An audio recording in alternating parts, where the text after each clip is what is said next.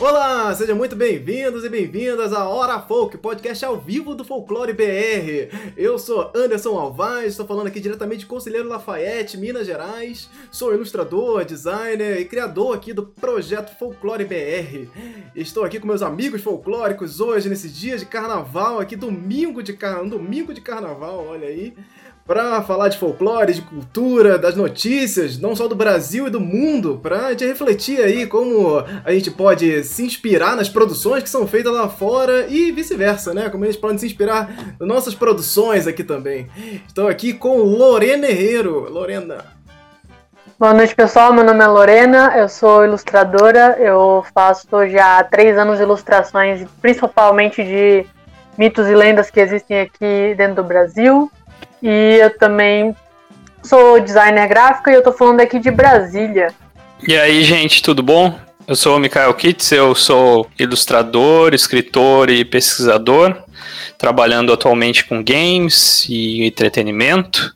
E eu tô falando aqui de Manaus, Amazonas. Perfeito, perfeito. Sua bancada hoje parece meio vazia, mas o Ian Fraser infelizmente não vai poder participar e o Andrioli Costa vai chegar daqui a pouquinho. A qualquer momento o Andrioli Costa estará aqui com a gente também comentando. Hoje nós temos aqui muita coisa para falar, temos carnaval aí, comentar um pouco sobre o que, que momento estamos vivendo aí, inédito no carnaval no Brasil. Vamos falar de Yara Flor, e ela chegou, Yara Flor está entre nós aí, já duas ou três edições aí com a personagem nos quadrinhos. E Gênesis, a mitologia cristã aí, em altos efeitos especiais na Rede Record, vamos falar também. E Cidade Invisível, top 1, uma semana aí na Netflix. Vem com a gente aí que tem muito assunto hoje, sem as rapidinhas, blocos de indicações e muito mais. Vamos lá.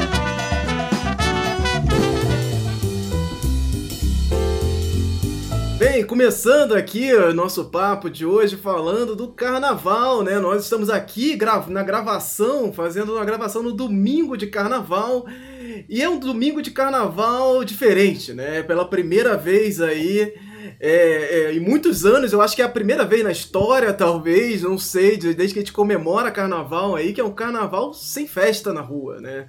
Sem essa, essa questão dos movimentos, todos os blocos de rua, é, escolas de samba. Isso já era algo que a gente já sabia, né? Já estava prevendo isso, porque o carnaval ele começa muito antes de fevereiro. As pessoas trabalham, que trabalham com carnaval, elas vivem disso, né? O carnaval ele é um movimento absurdo. A pessoa fica um ano trabalhando para fazer o carnaval acontecer na avenida, nos blocos, eh, as roupas e tudo mais.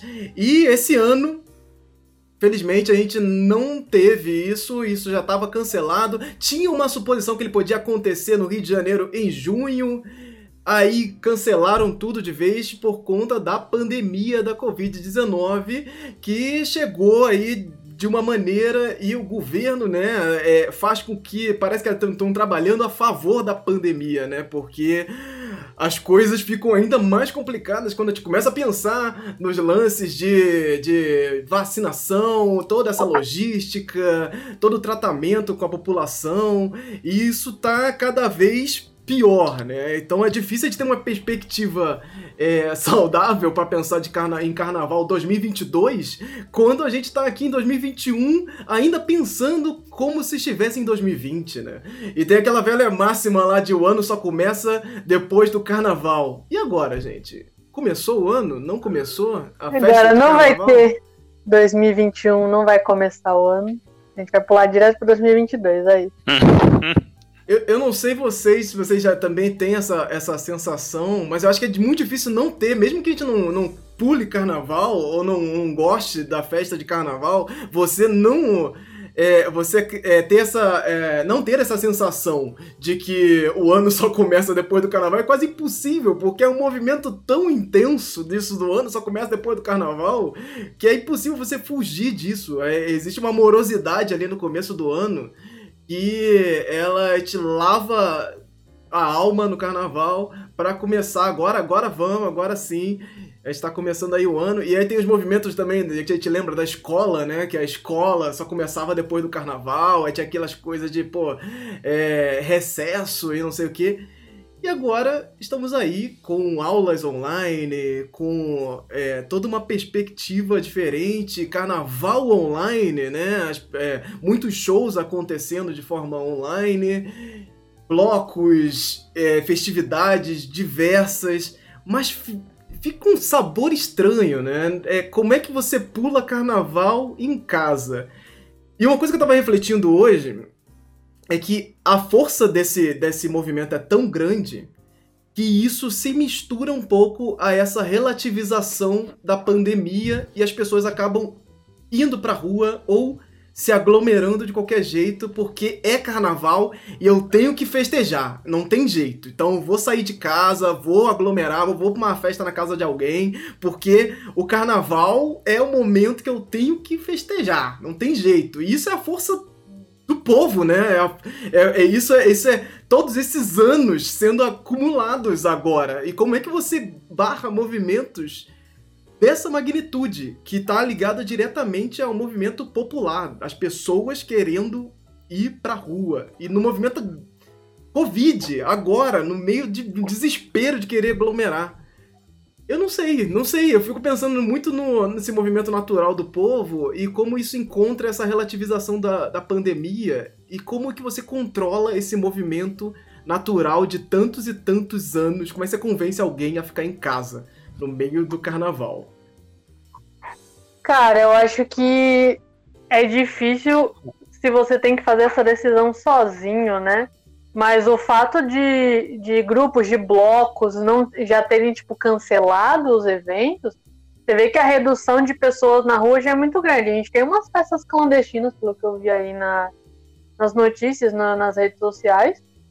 Mas eu vi muita gente de, tipo, de centro de turismo, de, de cidades históricas de, de carnaval. Acho que eu vi lá em Olinda, o pessoal fala, é, o pessoal, tipo, das organizações incentivando ficar em casa. Eu vi o Centro Cultural lá de Pernambuco fazendo várias é, é produções, assim, várias postagens para incentivar a ficar em casa, para é, é, reforçar o, o, questão de higienização.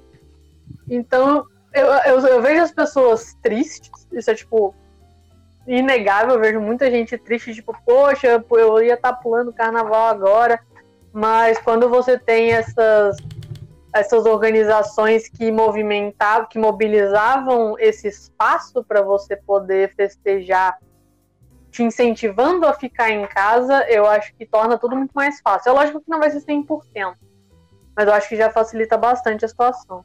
Sim, pois é. Não... é eu, eu, eu tô super offline, né? Eu tô super, super, super offline, assim, nem tenho acompanhado como é que tá a movimentação, mas aqui em Manaus pular carnaval não é uma opção de maneira nenhuma.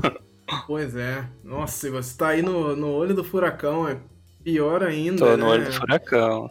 E, e, eu ainda acredito que, que ainda assim, mesmo estando no olho do furacão, as festas vão acontecer de alguma forma, as famílias que vão se reunir porque é, é, é, é da mesma família, e aí se juntam pessoas de lugares diferentes e tal. Porque é isso, é, é, é, realmente um movimento muito forte. O carnaval é um movimento que. que é, a, a, televisão agora está reprisando aí é, os desfiles de carnaval. Assim, o carnaval como festa, ele festa de rua, ele não vai acontecer, mas como essa celebração ela inevitavelmente acontece. Isso está acontecendo. Esse movimento da celebração que tem esse cunho religioso também. Então, isso tudo é o carnaval sem festa, ele ainda é carnaval. A, a, a, a data continua aqui. As coisas, mesmo que o carnaval fosse. É, fica pensando sobre isso também. Mesmo que o carnaval fosse em junho, a data ela continua aqui a data ela não vai mudar, não, não, não é assim que você muda o carnaval. Então a data ela continua. Uhum. Então, mesmo que você mudasse a, as festividades, né, de rua, o carnaval ele continuaria presente. Não tem, não tem jeito. Não é uma coisa que você tira das pessoas assim. Eu estranhei muito quando começou esses negócios de adiamento, né? Porque eu entendo numa é questão é principalmente econômica e até porque movimenta, né, economia, turismo e tudo você querer ainda fazer a festa acontecer, né? Quando ano passado a gente ainda não sabia como é que ia ter, e a perspectiva era adiar as peças para o meio do ano. mas tem uma questão de significado muito grande que não tem como fazer. E eu vi isso não só no carnaval, como em questão de aniversário, né? Eu não. Muita gente que não te. Se você não fez aniversário até março, acabou ali, não teve mais festa.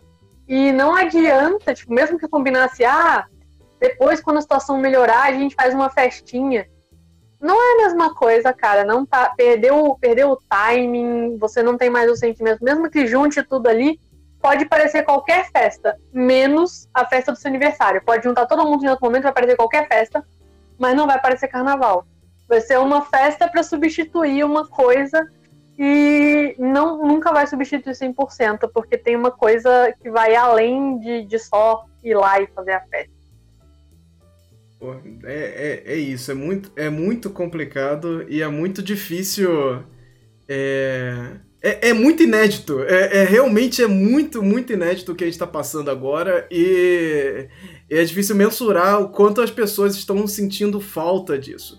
Mas é, é importante pensar né, que nós, nós estamos adiando essa festividade para celebrar a vida logo mais. Então, quando tivermos é, possibilidade de estar na rua de novo, é aquela coisa da, da gripe espanhola de novo, assim, o maior carnaval é dito aí de todos os tempos, né? É, foi o carnaval pós-gripe espanhola, quando ele é, a gripe espanhola passou em 1919, foi o carnaval que estourou e a rua era coisa, as ruas eram as coisas mais loucas do mundo e, e, e muitos escritores, inclusive, documentaram esse, esse momento porque era um momento quase indescritível também, porque era, era a hora onde as pessoas poderiam ir pra rua ali fazer uma festa que jamais teve. E agora, esse momento vai ser muito, muito, muito maior ainda mais por conta da internet, das, da, da forma como a gente se comunica diferente agora. Eu fico imaginando como, como será isso, assim, o carnaval em 2022 ou eu espero que seja 2022, né? A gente torce aqui para que seja 2022. Mas é, eu não quero voltar. Realmente, o, o que eu mais torço é, não, é, é para que a gente não volte aqui no ano que vem, nessa data, para estar tá do mesmo jeito, para estar tá aqui comentando dessa forma tão pesada sobre uma festa de tanta alegria para tanta gente. Então, vamos se cuidar, né, minha gente? Porque tá difícil, mas tá difícil para todo mundo e a gente precisa ser mais consciente. Então aqui fica esse, esse momento pra gente desejar é, é, que todos permaneçam em casa, tentem festejar da melhor maneira possível e que a gente que vai passar, vai passar e, e a gente quer voltar aqui com certeza para celebrar muitos e muitos carnavais e outras festividades folclóricas também através do ano. Vai ser um ano também difícil, já sabemos disso, mas vamos lá, né? É, é, a gente tem que fazer nossa parte. E acho que isso é bastante importante. Com certeza. É. Yara Flor, ela chegou, ela está entre nós, ou não, né? Porque ela ainda não chegou no Brasil, mas ela estreou nos Estados Unidos em janeiro. A nova Wonder Girl aí, a Mulher Maravilha brasileira, Yara Flor. Estreou, tem do, dois. É, esse mês, de fevereiro, saiu outra edição. E tem uma edição extra que ela teve uma participação ali no quadrinho do Super-Homem. E todas essas três edições têm coisas pra gente conversar e detalhes muito curiosos, assim. Primeiramente, assim, nós vamos, o que nós vamos falar aqui tem um quê de spoilers, né? Então, a, a, o quadrinho da Yara Flor irá sair no Brasil, a promessa é que ainda saia em 2021, mas não sabemos quando. E o que estamos acompanhando aqui é esse movimento que está acontecendo nos Estados Unidos. Então, se você não quer saber nada, nada, nada sobre os quadrinhos da Yara Flor, já está aqui o aviso de spoilers. Spoilers sobre essas edições que saíram até agora dessa é, nova versão aí da Mulher Maravilha. Lorena, Lorena, você fez aí uma thread falando da primeira edição, comentando as, as, melhores coisas. Eu quero que você diga aí quais são as melhores coisas desse primeiro edição da Mulher Maravilha e por que que é a Caipora. Cara, a primeiro, melhores coisas, de fato, eu não tenho o que dizer. A estrela do, do primeiro capítulo de Yara Flor foi a Caipora. A gente teve várias é, polêmicas mesmo, vou falar polêmicas e discussões sobre a representação da Caipora nos quadrinhos, mas em questão de tipo de, do papel que ela exerce, do estilo de personagem que ela exerce na narrativa, é claramente quem se destaca mais, independente de tudo. Mas tem tipo, tem alguma tem algumas coisas que as pessoas pontuaram que eu achei que, que eu também me incomodei um pouco, mas ao mesmo tempo eu confesso que eu fiquei um pouco surpresa, porque quando a gente falar, ah, vai ter uma produção gringa sobre coisas daqui. Eu já pensei, ah, tá bom. Vamos, vamos ver. Você, você espera um, um pouco abaixo do mínimo, sabe? Eu, eu nunca tive muita, muita fé assim. E nesse sentido me surpreendeu. Daí eu gostei, por exemplo, de no. Ela, ela aparece assim. No momento que ela vai aparecer, você primeiro escuta um som, um, aparece ali no quadro, né, um sonzinho de nota musical, que suponho eu que seja um assovio, que é uma marca muito comum não só da caipora, mas de várias entidades assim da, das matas que tem tem origem assim, na cultura indígena, a gente vê essa essa questão muito forte, então eu gostei deles terem adicionado esse elemento que é um detalhe, assim, logo antes dela aparecer, mas que demonstra que eles fizeram uma pesquisa mínima, né? botaram ali o porco do mato e tal. Ela tem um, o papel ali apresentado de forma bem rápida de como que ela cuida, a, ela tem esse papel de proteção da, da fauna, né, principalmente. Ao mesmo tempo, eu fiquei um pouquinho incomodada com o visual dela especificamente, né? O comportamento ele é, ele é bacana, mas eu achei um pouco primeiro genérico, né? As, as roupas dela são meio.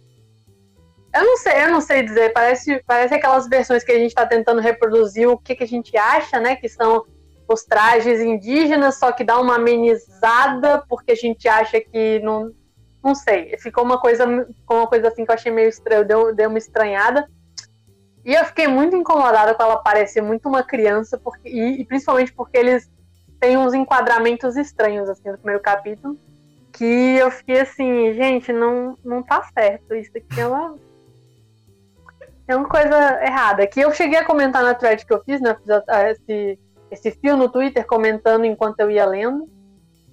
Uhum. E aí ficou aquilo. Para uma questão gringa, eu fiquei impressionada de um jeito positivo, mas ficou, né? Ficou assim também, né? Ficou, como personagem na narrativa, ela ficou bacana. Mas como caipora eu achei ok, assim. É. Eu acho que eles não tentam ir pro, pro, pro lado indígena. Eu acho que é uma, uma, uma criação até bastante livre, assim. É, vou botar o, o cabelo vermelho, né? Aí junta, dá aquela junção ali, cabelo vermelho talvez Curupira em alguma descrição, que, que se mistura caipora em alguns pontos. E aí bota um, um, um grafismozinho ali pra, pra ser alguma coisa. É, essas coisas místicas, grafismos aleatórios, então não, não acho que é. é. uma coisa ligada a um povo específico.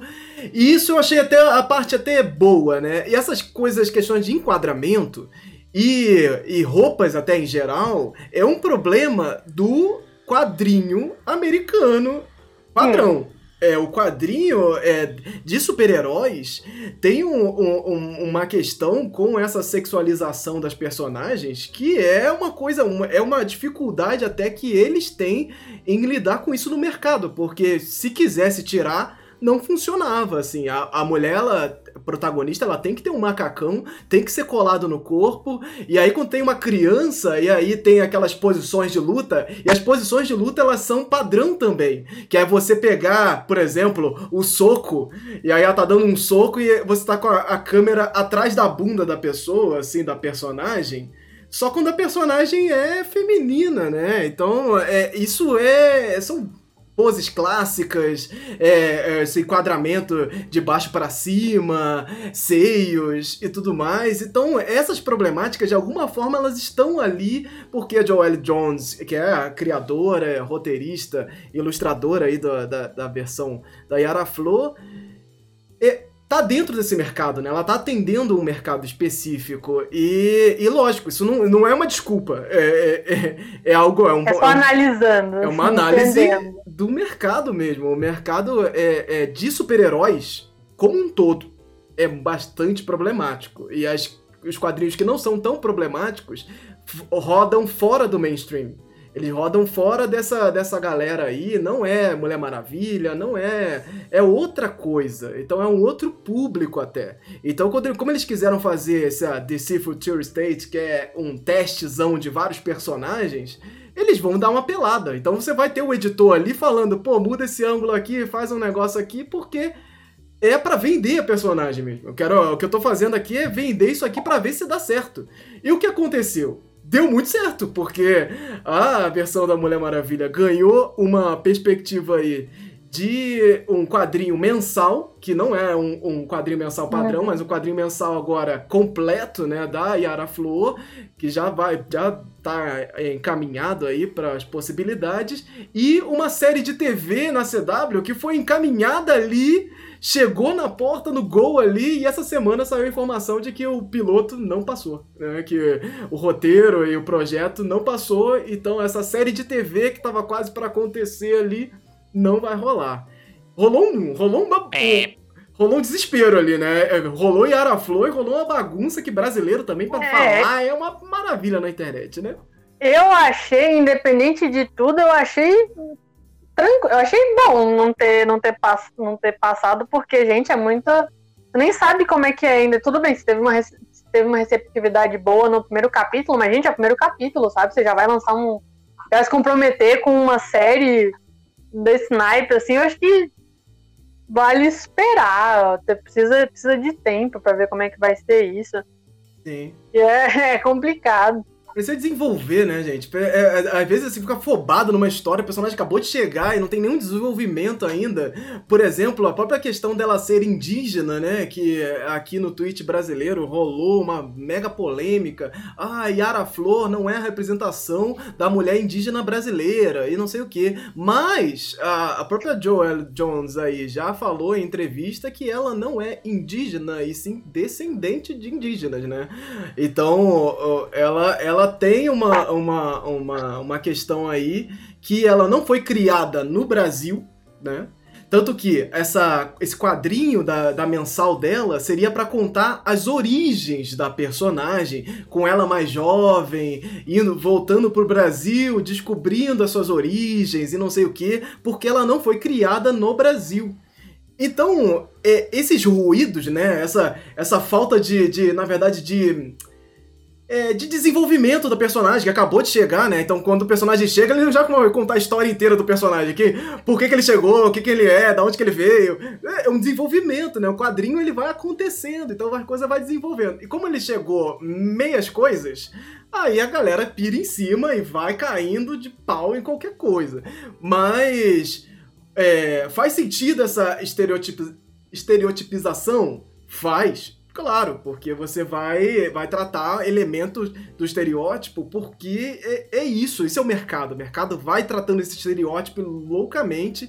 E aí, na, na no quadrinho, agora, na, na segunda edição, tem uma outra personagem, a irmã dela, que é inspirada em uma outra, e uma indígena brasileira também, né? Então isso, isso é claro, assim, você olha pra personagem, você sabe de onde é que a personagem veio. E aí fizeram uma pesquisa, inclusive, mostrando quais são as indígenas brasileiras que você encontra no Google quando você joga imagens de indígenas é. brasileiras em inglês. Quais são as imagens que você encontra? E aí tá lá, claro, a, a, a forma como como você chegou, chegou na, nessa construção da personagem. E ainda assim, também tem o lance da Yara. Olha, a gente já falou isso na, na, no, no último programa, que a Yara é inspirada na atriz que foi a Yara nos Mutantes. Então, pra você chegar ali também, né, gente, pô, é. É fácil. Então a gente entende que, que essa construção ela não tem a delicadeza e o cuidado que a gente espera. Em nenhum lugar. Gente, isso é o mercado engolindo as coisas. Claro que não tem. Os quadrinhos têm vários problemas em todos os quadrinhos. É, podia falar inclusive do Batman, por exemplo, famosíssimo, cheio de problemas na sua construção. Esses heróis que têm uma, uma questão com a justiça muito forte, todos eles têm muitos problemas. Porque essa relação de justiça e os Estados Unidos, né, é, é uma coisa que dá pano pra manga em todas as mídias, né? É, os Estados Unidos ele sempre se coloca como o bastião da justiça, né? Ele tá indo aí a polícia do mundo que, que comanda, que faz e acontece. E é claro que isso se reverbera nas, nas obras né? é, é, é estadunidenses. Não tem, não tem jeito. E aí na, na, na edição da Yara Flor do Super-Homem, a gente tem aí a adição de dois personagens que entraram pro cânone de personagens da DC, né? Quat e o Laê. Eles têm problemática, problemáticas é... profundas, né? Se, se, se já tinha uma problematização com motivos que eu entendo completamente no primeiro capítulo de Arafro, quando saiu esse aí, eu pensei, meus amigos, o que está acontecendo nesse quadrinho?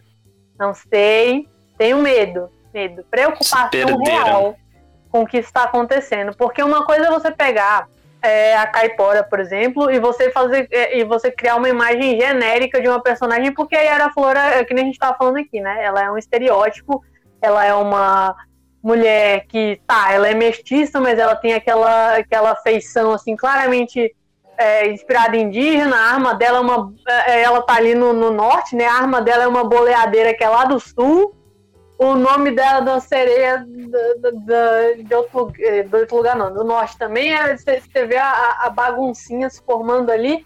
Mas tá, beleza. Só mais um personagem que é que representa o estereótipo de um país inteiro rolando aí, nada de novo. Só que aí eles vão além. Eu, eu já não, eu, eu não sabia que, como é que eles iam trabalhar essa questão de deuses, né? Eu já tinha ficado um pouco preocupado no primeiro capítulo, quando eles obviamente citam Tupã, e eu achei extremamente genérico, né, considerando a variedade de culturas que a gente tem aqui no Brasil, mas nada de novo sobre o sol também.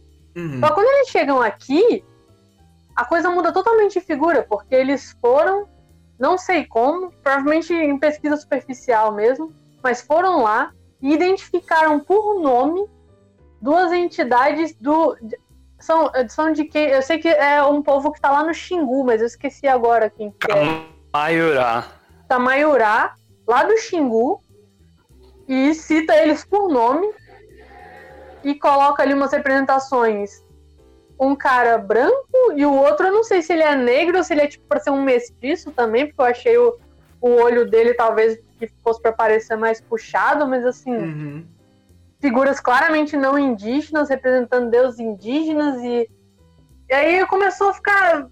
Passou da cota para mim, assim. Eu nem, nem li o capítulo, eu tenho que ler, inclusive, para ver o resto, mas esse ponto em específico eu achei ruim. Eu preferia que eles não tivessem citado ninguém. Eu preferia que eles tivessem feito uma coisa genérica. Ah, os irmãos Sol e Lua. A gente tem esse elemento repetido em várias culturas diferentes, com nomes diferentes, que eles, logicamente, cada um vai ter suas suas especificidades, mas é eu, eu preferia que eles tivessem deixado genérico do que eles terem ido especificamente em um povo e um povo que não tem nada a ver com nenhuma das outras coisas. Eu, eu não sei, eu fico preocupada, sabe, com, com esse tipo de coisa.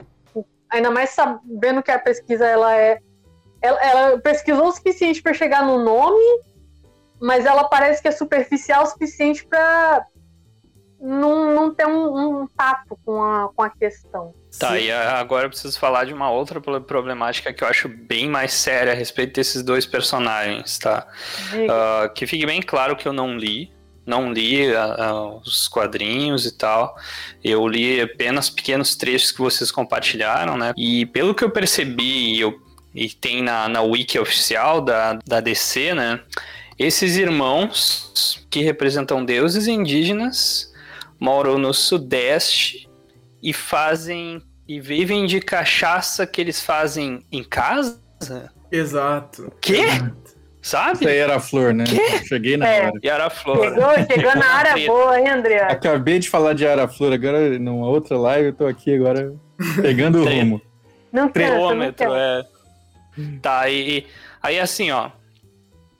Por que que tu vai pegar personagens ou qualquer coisa relativa a indígenas e tu vai misturar, fazer uma alusão a uma grande problemática que ceifa milhares de vidas indígenas todos os anos, que é o alcoolismo, sabe? Por quê? Faz sentido nenhum. Cachaça Brasil.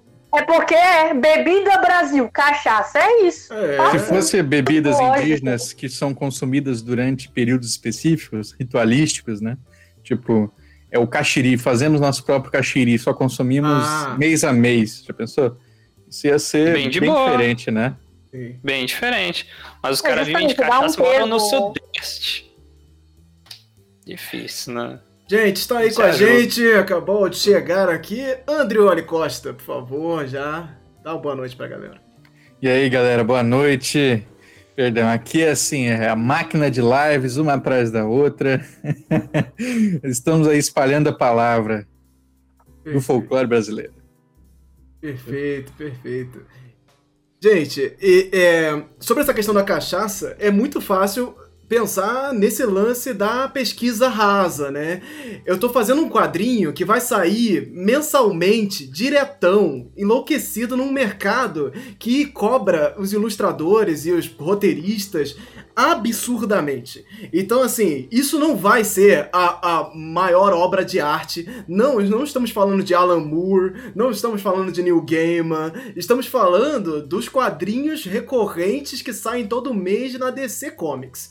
É isso. Então a, a pesquisa vai ser rasa? Claro, não, não tem como. E, e, na verdade, tem como não ser rasa? Tem, se eles trabalhassem com uma questão de é, consultoria, né? De trabalhar uma consultoria, você já conseguiria uhum. limar algumas coisas que não chegariam no final ainda com essa correria, né? Porque na correria, por exemplo, a gente aqui já sacou, pô, não, peraí, peraí, peraí, cachaça não. Ah, mas uma bebida famosa brasileira. Aí já conseguiria é, pensar nisso, sabe? Uma, uma consultoria brasileira já é, consciente ali já conseguiria fazer alguma coisa. Então, tem como fazer? Tem. Só que não é assim que funciona o mercado estadunidense de quadrinhos. Infelizmente. É, o, o negócio é que nessa hora a gente também tem uma outra questão, né? Porque tinha inclusive gente no chat também falando: ah, a, Joelle Jones tinha que ter contratado brasileiros para consultoria e tal. Só que assim, não sei, considerando a, a, o grau de quanto eles ligam de verdade para a temática, eu não sei é, qual seria o grau de capacitação de um brasileiro, falando de forma genérica, porque a gente sabe como é que é a situação, a gente que vive aqui no Brasil, a gente sabe como é a situação de completa ignorância. Eu não falo ignorância no, no, no sentido de mau caratismo, mas da gente realmente não, não ter noção de como funcionam questões indígenas. Então eu realmente não, não consigo ver uma opção de assim, pensando nesse mercado rápido, assim, que não fosse tentar procurar direto o indígena mesmo. Mesmo que não uhum. fosse o, do dos Kamaiurá é, já teriam mais sensibilidade com o tema. Só que aí eu também acho, eu tô falando isso, mas também acho que seria um trabalho um pouco impossível. Eu não, eu não consigo pensar de uma forma muito otimista nesse tipo de mercado. O Anderson já citou várias, várias razões aí do porquê que a gente tem e vai continuar tendo esses tipos de problemas. E estamos aqui batendo papos em como as coisas poderiam ser melhores, né? Então, eu realmente acho que nesse sentido a gente está falando, ah, Yara Flor é mestiça, tá, mas o tema ali que você está tratando, eu não vi nada que fosse pertencente dos, do, dos mitos e lendas que não tivessem ligação direta com os indígenas até agora. Então, eu acho que seria importante, é tipo se a gente fosse fazer numa alusão um pouquinho mais mais ilustrativa mesmo, a gente vai fazer uma história sobre o Rio Grande do Sul e a gente está contratando uma pessoa do Pará para falar sobre isso. É. Os dois são brasileiros? São, mas os contextos são completamente diferentes e a pessoa, o paraense, ele não vai, tipo, tá falando errado porque ele não sabe ou porque ele não liga. Porque não são coisas tão. Às vezes são coisas tão do nosso dia a dia que a gente sequer para para pensar que, que pode ser diferente em outro lugar. É muito complicado isso. Eu entendo quando as pessoas elas fazem essas, essas sugestões ou até exigência mesmo no, no direito de, de pedir que se faça uma, uma curadoria, uma, uma consultoria com pessoas bem específicas mesmo. Pois é, assim. A gente não sabe quem contratar, imagina os. os é. Quem tá lá Tem fora. Né? Exato. Porque a gente, nós, produtores independentes, né, a gente às vezes tem vontade de trabalhar junto com algum indígena e a gente vai na, assim, vai na cabeçada. Às vezes dá certo, às vezes dá errado. Imagina quem tá lá fora. Pois é, é um mercado voraz aí que a gente precisa é, entender que existe uma necessidade e existem a, a roda girando. Então essa necessidade de, de atenção, ela tá ali, a gente precisa é, tomar cuidado. Só que a roda tá girando e ela tá passando por cima de não só brasileiros, mas de muitos povos do mundo todo. Então assim, quando você vai botar muitas vezes um personagem africano nos quadrinhos, é histórico a, a, a o racismo dentro dos quadrinhos uhum. também, assim. Então é você pegar um cara africano e tratar ele ele como super-herói é, de uma tribo aleatória, e aí ele anda de tanguinha no meio da cidade e tá tudo bem. Gente, isso aí não é algo muito, muito estranho de se imaginar e de se ver nos quadrinhos, assim. Essa questão da força, essa questão do, do dos deuses. Vou pegar qualquer coisa e fazer qualquer coisa. E é isso com todos os povos, né? Só que você tem uma, uma preferência, né, por, por culturas ditas é, extintas, apagadas ou isoladas. Então, é porque vão ter menos reclamações. Então, eu não vou botar um super-herói baseado em Jesus Cristo, porque pode dar mais ruim do que eu falar de um povo indígena aleatório do, do Brasil, assim. Então, pro mercado isso é tranquilo, não vai dar nem cócegas, na verdade. Fora dessas problemáticas indígenas que compõe a Era Flor, ela também já vem ali na, nessa, nessa edição com o Super-Homem, fazendo um quê de doutrinador ali, pegando é, poli, é, políticos corruptos e mandando eles escreverem depois no helicóptero. Bart Simpson. Estilo Bart Simpson. Nunca Ai. mais. vão roubar dos pobres, sabe? A pessoa certamente nunca passou, tipo, não sabe como é que se passa a situação aqui no Brasil, porque você poderia até fazer o político passar esse tipo de humilhação pública, mas a gente sabe que no fim a Yara Flor ia sofrer um processo e. Ia ser cancelado. Iam, é, não, ele ia sofrer um processo aí do, do, do pessoal e. Os caras escreveram um negócio, foda-se. Depois eles vão começar, vão fazer um esquema pior e vão continuar aí. Ah, que isso, gente. os, os quadrinhos eles têm umas soluções maravilhosas, né? Por exemplo, Tex, que é uma coisa que eu lia muito graças a meu pai, é, o jeito que ele é, pegava o bandido que trabalhava com especulação imobiliária era batendo nele e fazendo ele assinar uma carta de confissão. E aí, e aí tá resolvido, porque aí, né, tá assinado ali, não sei o que, nunca mais o cara vai, vai fazer nada, vai pra cadeia. Então, infelizmente, no mundo dos quadrinhos, as coisas se resolvem de um jeito muito é. mais simples. E de novo e de novo, né, gente? É isso também. É, se resolvia nos quadrinhos dos anos 70 é uma coisa. Agora, hoje, você está fazendo a Mulher Maravilha, é, a nova versão da Mulher Maravilha, fazer a mesma coisa que a antiga versão da Mulher Maravilha faria. Lá nos anos 70, sei lá. Então, assim, caramba, que, que, que atualização é essa? Que você atualiza de um lado e do outro você vai fazer uma solução é, clássica, qualquer coisa.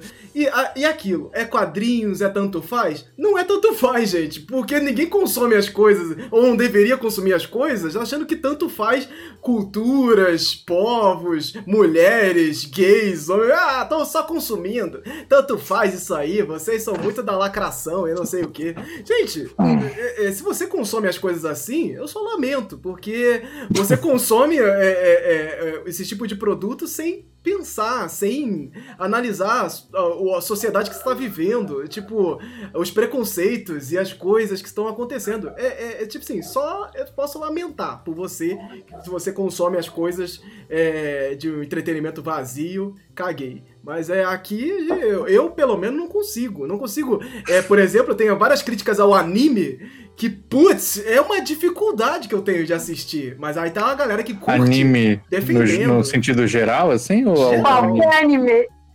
Geral, é muito difícil assistir anime porque existe uma outra tratamento, principalmente do corpo feminino, que é bizarríssimo, assim. E é naturalizado de um jeito que não tem uma Sim. discussão nenhuma, assim. É, tá lá, cair no peito da menina e tá beleza. Aí no super-herói tá lá, a menina com o peito de fora. É, em quadrinhos que a gente vê por aí, inclusive brasileiros, onde tem deuses indígenas com os peitos de fora e uma, e uma tarjinha segurando assim, falando só pra não aparecer o mamilo. Gente, isso não consigo olhar isso e falar, ok, é uma deusa, né, indígena, é e tá tudo bem. Olha, que bonita. Não, não consigo, eu não consigo consumir as coisas desse jeito e... e tem problema, gente. E, e se a gente fosse escalar aqui os problemas da Yafo, eu te daria um programa inteiro, porque tem muitas coisas. E aí, é, é, é esse lance de que a história principal, ela indo pro, pro Hades buscar a irmã dela, né? Então ela já sai logo do Brasil e vai com Caipora pro Hades, numa cena que é até divertidinha ali, que eles fazem um aeroporto, que o Hades é tipo um aeroporto, ela vai lá no, no Caronte, lá no, no barqueiro do, do inferno, buscar para atravessar o rio. Tem toda uma piadinha bem legal. O porco mas... morde a bunda do guardião lá do inferno. É uma bagunça aquilo ali, mas é, é, é ok, até passa, divertido. Mas a forma como como a personagem é criada é que são os maiores problemas ali, né? Que a gente vê problemas e que o, o estadunidense médio vai passar despercebido, assim, gente. A gente aqui olha esses uhum. problemas, inclusive os brasileiros amaram Yara Flor. A Yara Flor é um sucesso é. nacional e quando lançar vai ser um estouro também. E a gente é chato, mas assim, é, são coisas que a gente precisa ter atenção, são atenções ali, que a gente abre o olho. O pessoal no chat comentou do laço, né? Isso é bem interessante, por isso que na live que eu tava antes tinham, tinham falado isso, né? Que, na, que a Flor ela laça a caipora, né? e o laçar para um indígena, né, tem todo um lastro aí de violência Péssimo. histórica, né, que é inclusive sexual, né? Você laça uma indígena para ela virar sua esposa escrava, né? Esposa escravizada.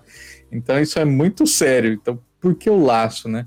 Se ela tá com uma bandeira, ela, ela tem as boleadeiras, né?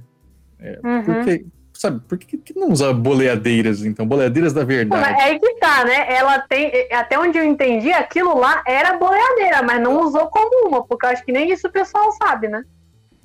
Ah, ela mas pegou assim e jogou como se fosse um não, laço é porque segurou. É, eu não sei se aquilo, se ela vai trocar, porque eu sei que nas imagens, nas capas, é. assim, a arma dela é uma boleadeira. E uhum. aí ela amarrou lá como se fosse a cordinha de, de cowboy ali. E é, pelo jeito, nem, nem foram ver um tutorialzinho de boleadeira no YouTube, porque é foda. É, eu acho que só foi nesse, nessa referência básica mesmo, pegou os elementos, juntou e tá aí era flor, gente. Não tem, não tem um pensamento muito profundo e ela não tinha ideia, de, talvez, de como isso ia se desencadear também por aqui. A gente tá aqui numas discussões que parecem não fazer sentido nenhum para muita gente, assim. Essas discussões aqui do, de, de representatividade, elas se dão muitas vezes de maneira muito superficial, inclusive. Do tipo, ela é indígena, não foi tratada como tal, acabou. E não é só isso, né? Tem outras discussões para fazer aqui nessa própria produção de conteúdo, né? Como é que se faz isso? Se tivesse uma consultoria indígena e ela fosse genérica assim, tava tudo bem? E aí, hum. né? Porque é, nesses pontos de representatividade, muitas vezes quando você coloca a, a, a, figura representada na frente, parece que faz todo o sentido do mundo. Tipo, se a, a, a criadora da Yara Flor fosse uma mulher indígena, americana, estadunidense, será que estaria tudo bem? Ah, e, e assim, o pessoal fala como se fosse assim resolver tudo ter uma consultoria, mas a gente tem que lembrar também que tem muitos indígenas que falam que simplesmente não é para ser feito. Então, assim, não é se tem consultoria ou não, é por que, que fizeram, porque estão usando a minha cultura enquanto mercadoria. Né? E isso é, isso é complexo, porque no meu entender, né, no mundo capitalista que a gente vive, vão usar, vão usar tudo. Tudo que for é. possível vai ser transformado em mercadoria. E agora, o que, que a gente faz para resistir a isso ou para responder a isso, né? Aí são as, as questões. Pois é, e, e diversas mitologias no mundo são usadas. Aí a gente fala, não, mas não falam de Jesus, não fazem com mitologia cristã, a mesma coisa que fazem com as outras mitologias. Temos exceções é, também. o Superman aí também. Superman é Jesus, praticamente. Temos exceções também. Quantas é, é, é, referências a Lúcifer nós temos nos quadrinhos, é, é, a anjos e demônios, isso tudo é mitologia cristã, gente. Essa, essa relação que a gente tem com o céu e o inferno, essa necessidade de ter um céu e um inferno, isso é totalmente cristão, mitologia cristã. E, e, e falar é, que não usam disso com outras, com a mitologia cristã, eu acho que é um pouco demais também. O negócio é como usar, como fazer. Exatamente. Eu acho que existem formas de fazer que você consegue ser respeitoso, consegue funcionar, ser funcional, uma personagem funcional. É difícil, não é fácil e é um caminho que a gente tem que trilhar. No meio do mundo capitalista, é um caminho que a gente tem que trilhar. E pensar em como adaptar essas obras, como adaptar esse conteúdo cultural para séries de TV, quadrinhos, cinema e tudo mais. Isso é uma coisa que a gente tem que pensar. Então, é isso. Yara Flor ainda vai render muita, muitas outras coisas por aqui. É, apesar da série de TV ter sido cancelada aí, nós temos ainda os quadrinhos rolando. A quadrinho ainda não saiu no Brasil, a gente está discutindo sobre ele aqui. Quando sair no Brasil, vão ter outras discussões diferentes também. E, e nessa própria apropriação de, de, de caipora dos elementos indígenas e tudo mais, isso vai, to vai tomar cada vez mais proporções diferentes e bizarras. E nós vamos falar aí de Cidade Invisível no top 1.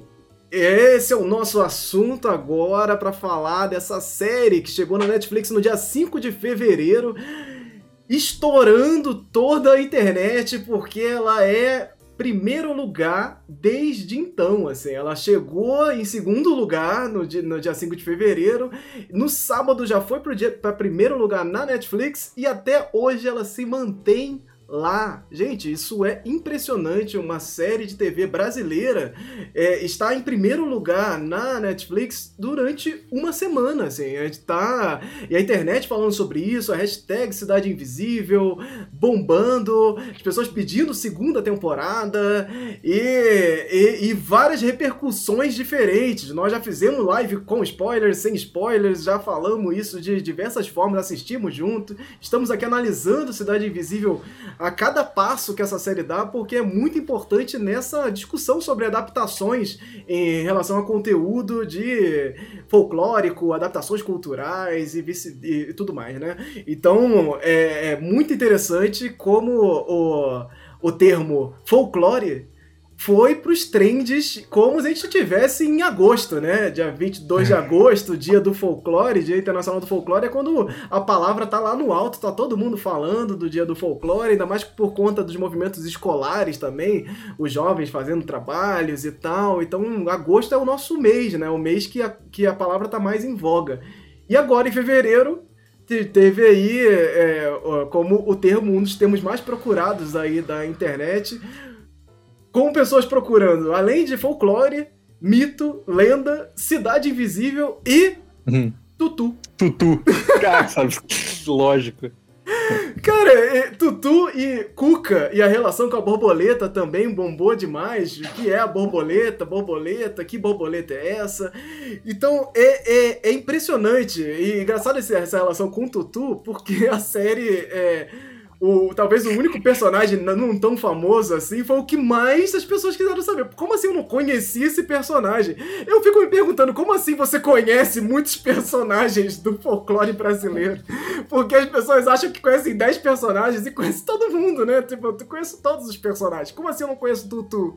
Gente, não, não, não é tão fácil assim. São muitos personagens, né? Tô vendo aqui, maravilhoso a busca, né? Porque tava assim, tipo, tutu antes era tutu, tutu de feijão, tutu, como fazer tutu simples. Aí de repente de dá um, um up gigantesco assim, em tutu cidade invisível, tutu marambá. Eles chamam inclusive ele de tutu marambá na série? Não, Eu acho que não.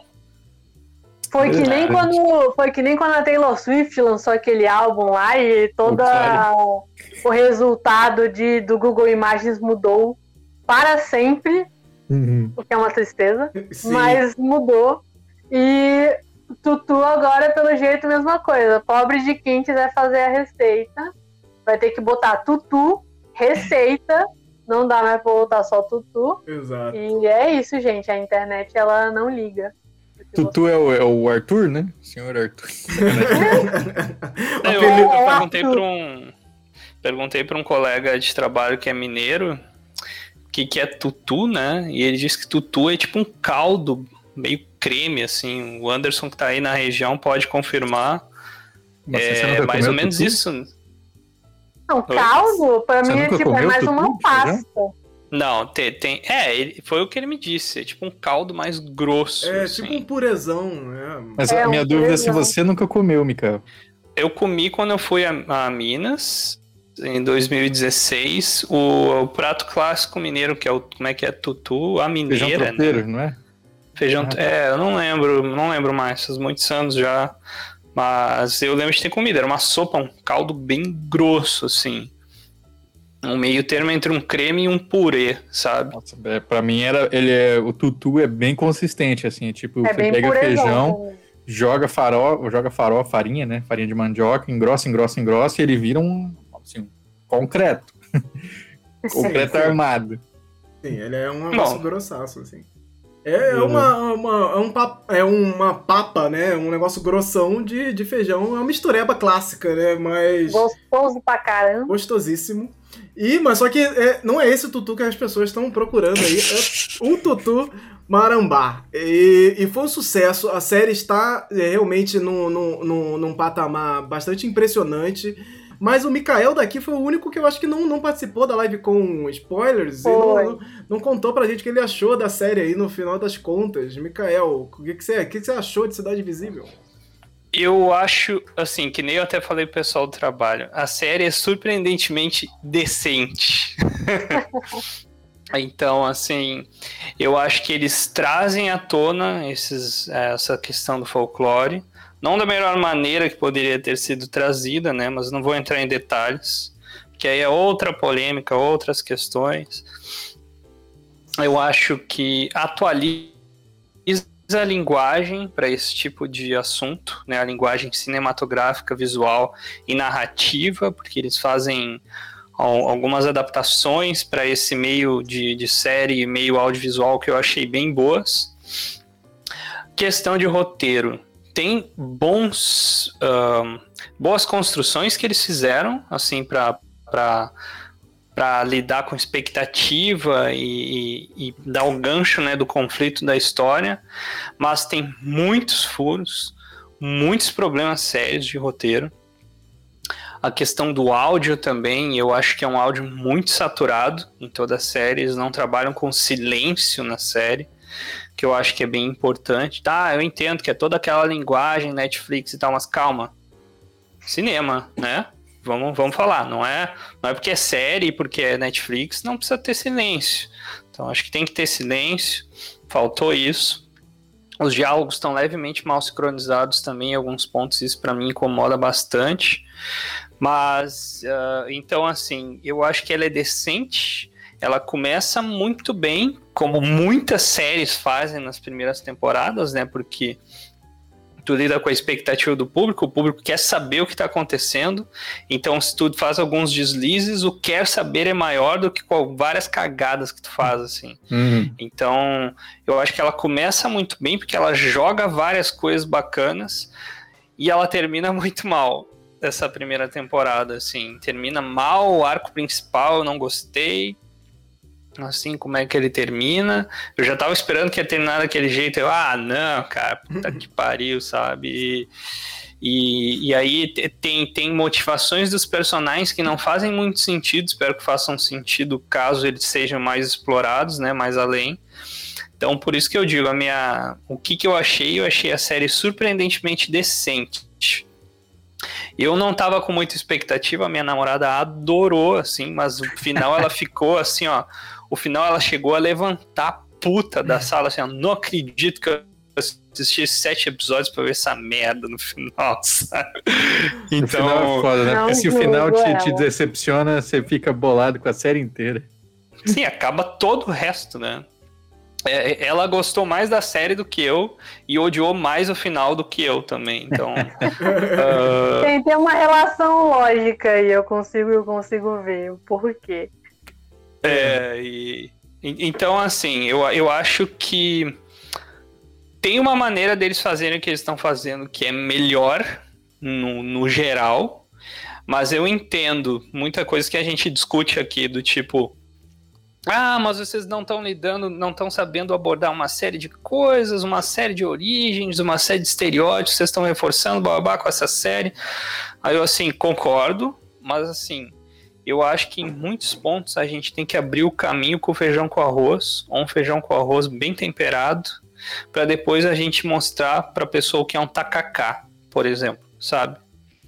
Que é uma comida aqui do norte. Então, eu espero que essa série tenha esse teor do tipo, vamos abrir mais discussões humanitárias e produtivas, construtivas. Então, o resumo da ópera é esse. O que eu acho é que, tipo, é uma produção que eu acho ela excelente como abre alas que fala, ela, ela é um excelente assim para abrir espaço para mostrar que o potencial existe, para mostrar que tem quem consuma, tem brasileiro que consome. Eu achei, é, eu sei que as pessoas, eu, eu nunca tive tanta falta de fé que as pessoas gostavam, inclusive seria ter um desrespeito com o meu TCC não achar que algo como Cidade Invisível era justamente o que era necessário. Que o meu TCC foi justamente como que a questão de essa questão da imagem de como que você aborda pode mudar a percepção das pessoas sobre questões culturais daqui, né? Então, nesse sentido, eu acho que ele abre uma porta muito grande para produções futuras poderem ser ainda melhores do que a gente conseguiu com essa série. Para mim, o papel dele é principalmente esse. E é isso, nosso nosso olhar é muito criterioso e ele passa, é, todos os problemas da série passam despercebidos.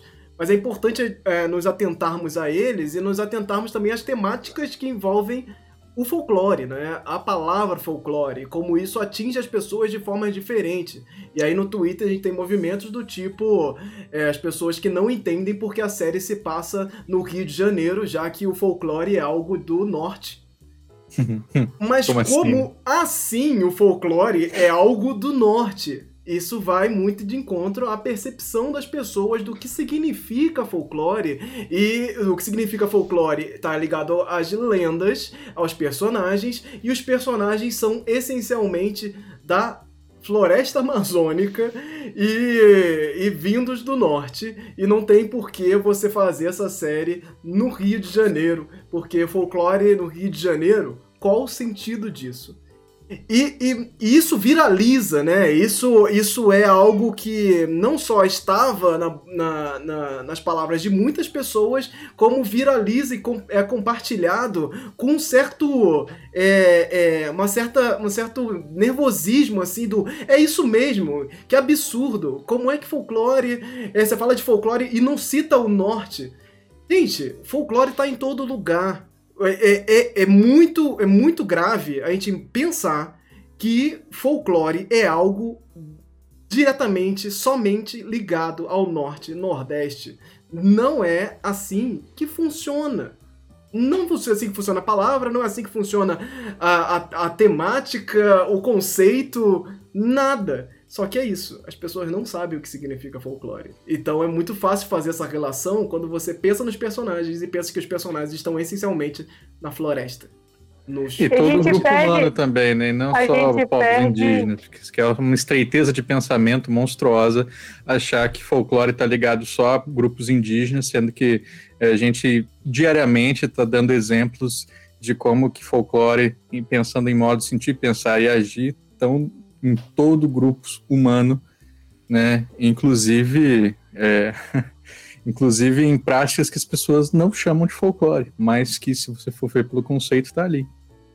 Pois é, inclusive a gente perde, a gente acaba perdendo discussões e pontos interessantes desse debate no, em algumas coisas, em alguns conceitos é, que vão ser mal entendidos. Então, quando a gente fala, ah, folclore só existe no norte, a gente tem um monte de coisas ali que podem estar acontecendo e que são problemáticas a gente pensar. Primeiro, de, de você pensar se for só a questão de, de, dessa cultura popular mesmo, de você ignorar como que ela existe em outros lugares.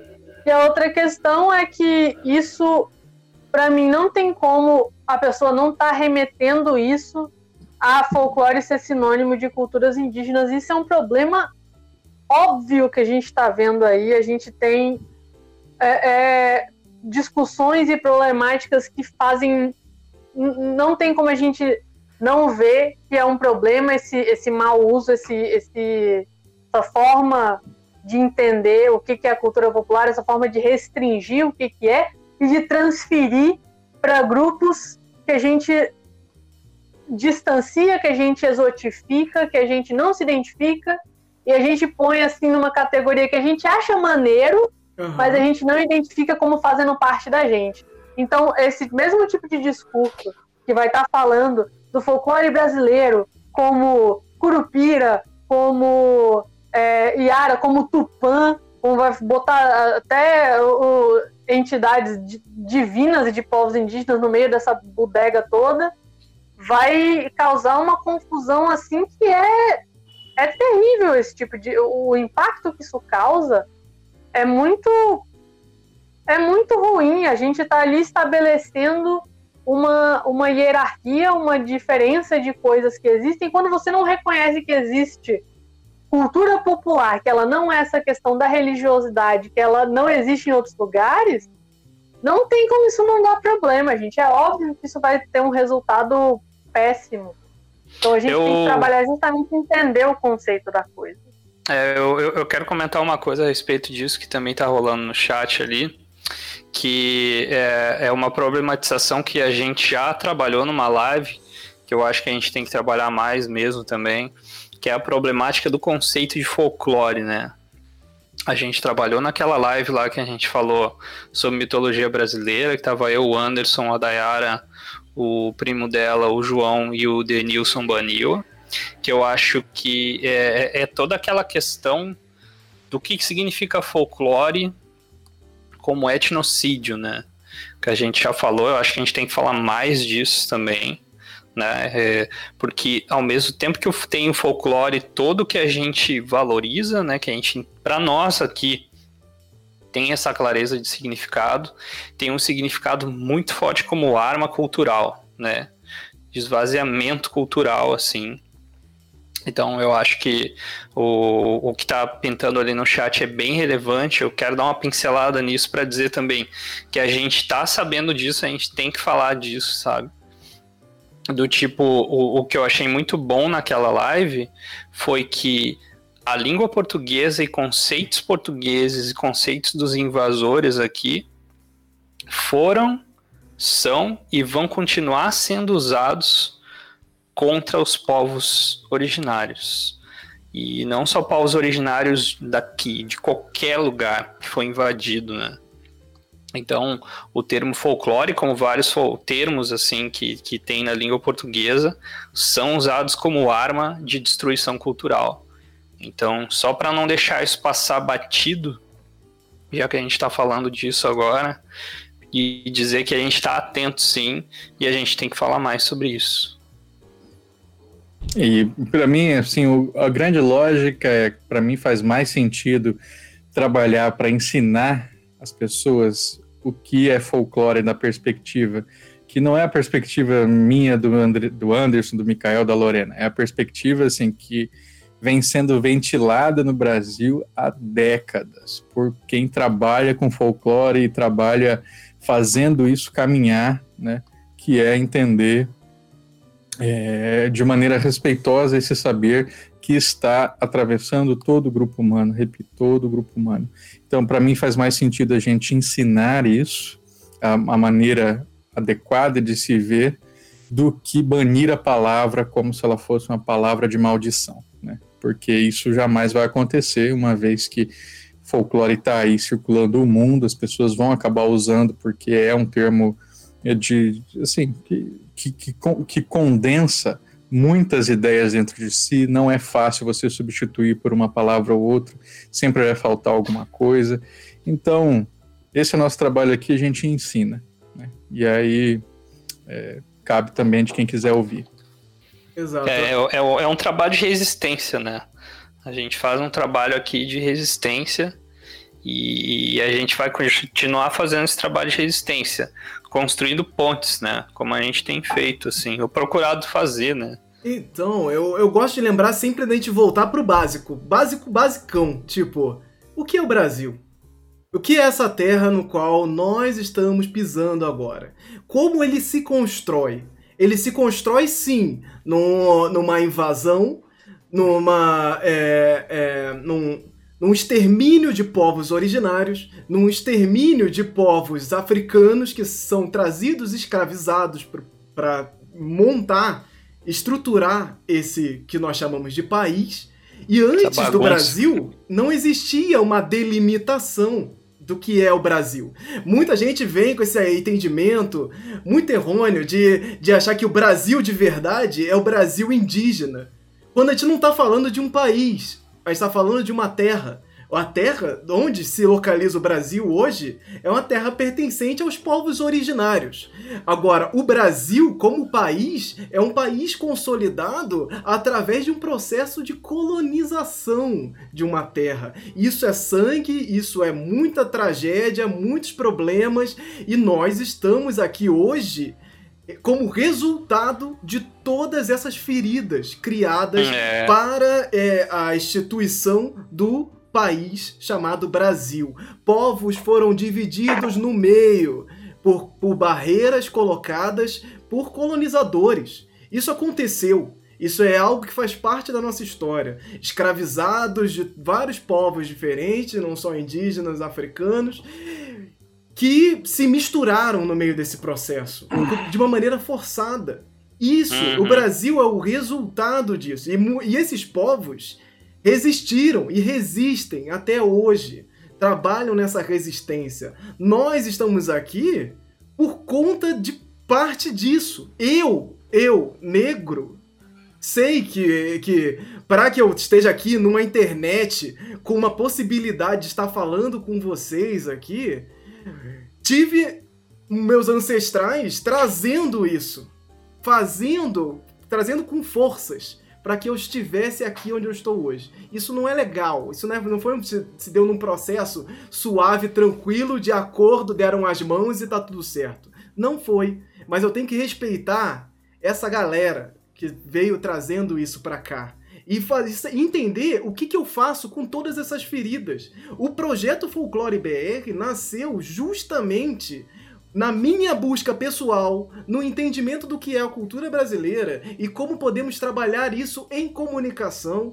com essa cultura pop, de massa, desse capitalismo que nós estamos aí trabalhando e vivendo dentro dele. E como a gente faz isso de uma maneira respeitosa, como a gente faz isso de uma maneira saudável. E o folclore não se dá como extirpação de outros povos, ele se dá nessa união, nesse processo onde se deu de maneira muitas vezes forçada, mas que depois se encontra de outras diversas e diversas formas que dão origem a religiões sincréticas, que dão origem a, a misturas de culturas de povos completamente diferentes, que dão origem a outra coisa que dá um.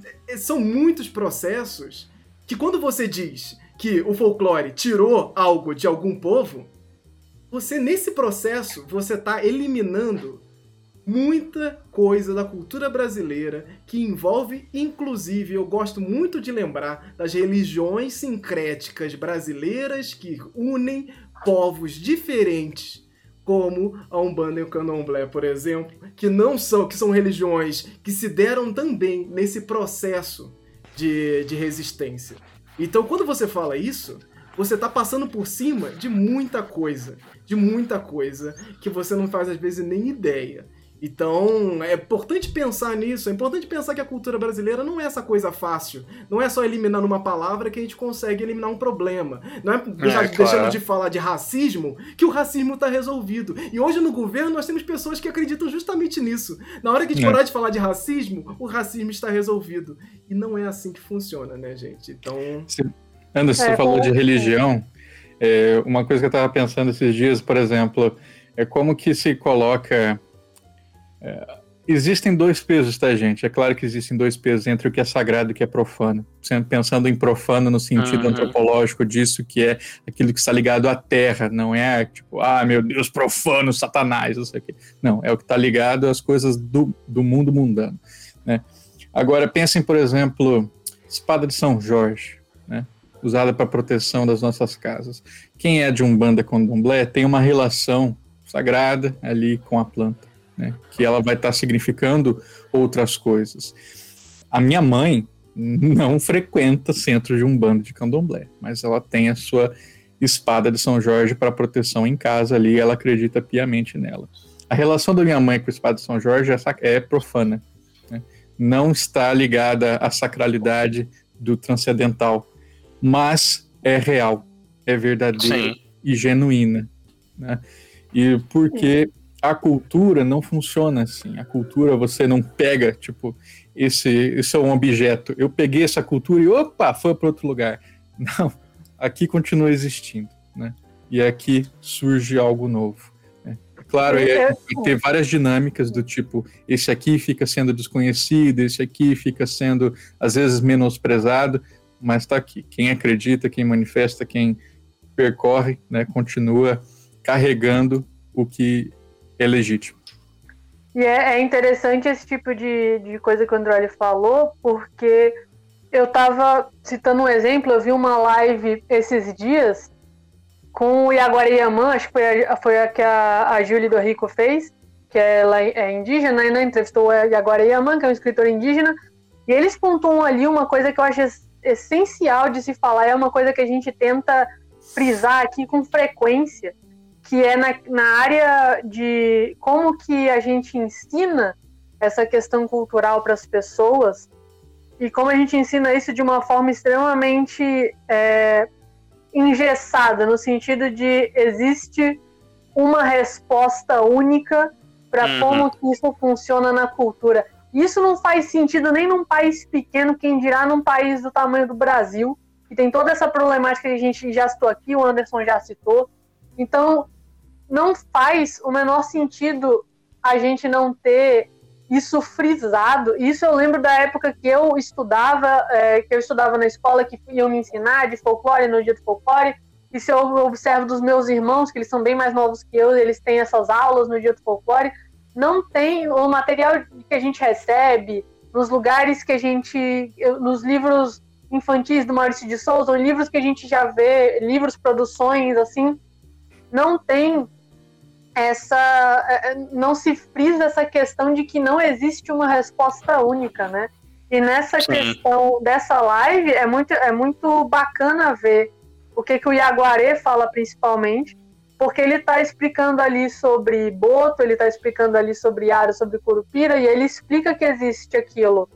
É, como que aquilo existe na, na cosmologia Maraguá, né, que é o povo dele, e como que aquilo se manifesta para os ribeirinhos, como que aquilo se manifesta para pessoas não indígenas, e legal. na questão de como que você tem que entender o papel de cada coisa e não entender que existe uma questão só. Eu lembro que ele, que ele puxa até a questão de, de entendimento das próprias questões divinas mesmo, de como que a, o universo se origina e a percepção que cada um tem. Você não tem como uhum. dizer, ah, ele está falando aqui que o, o, povo maraguá tem essa e esse entendimento de como funciona, e não, mas chega um cristão dizendo como é que aquilo funciona e é, é daquele jeito que funciona.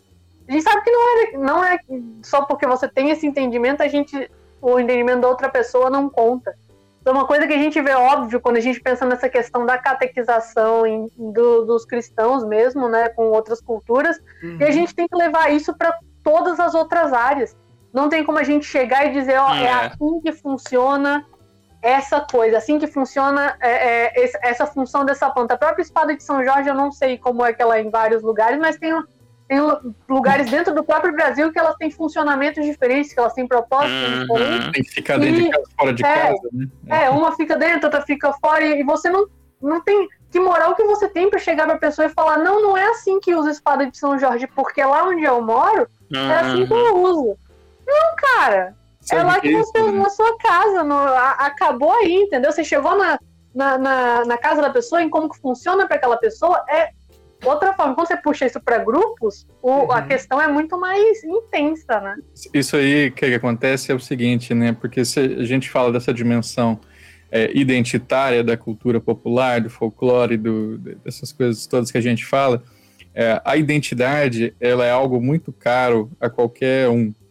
E quando você vê a sua identidade sendo questionada, isso é, isso faz parte da minha identidade. Aí eles falam assim, é, mas nesse outro lugar se faz diferente. Aí você fala assim, não, como assim? Né?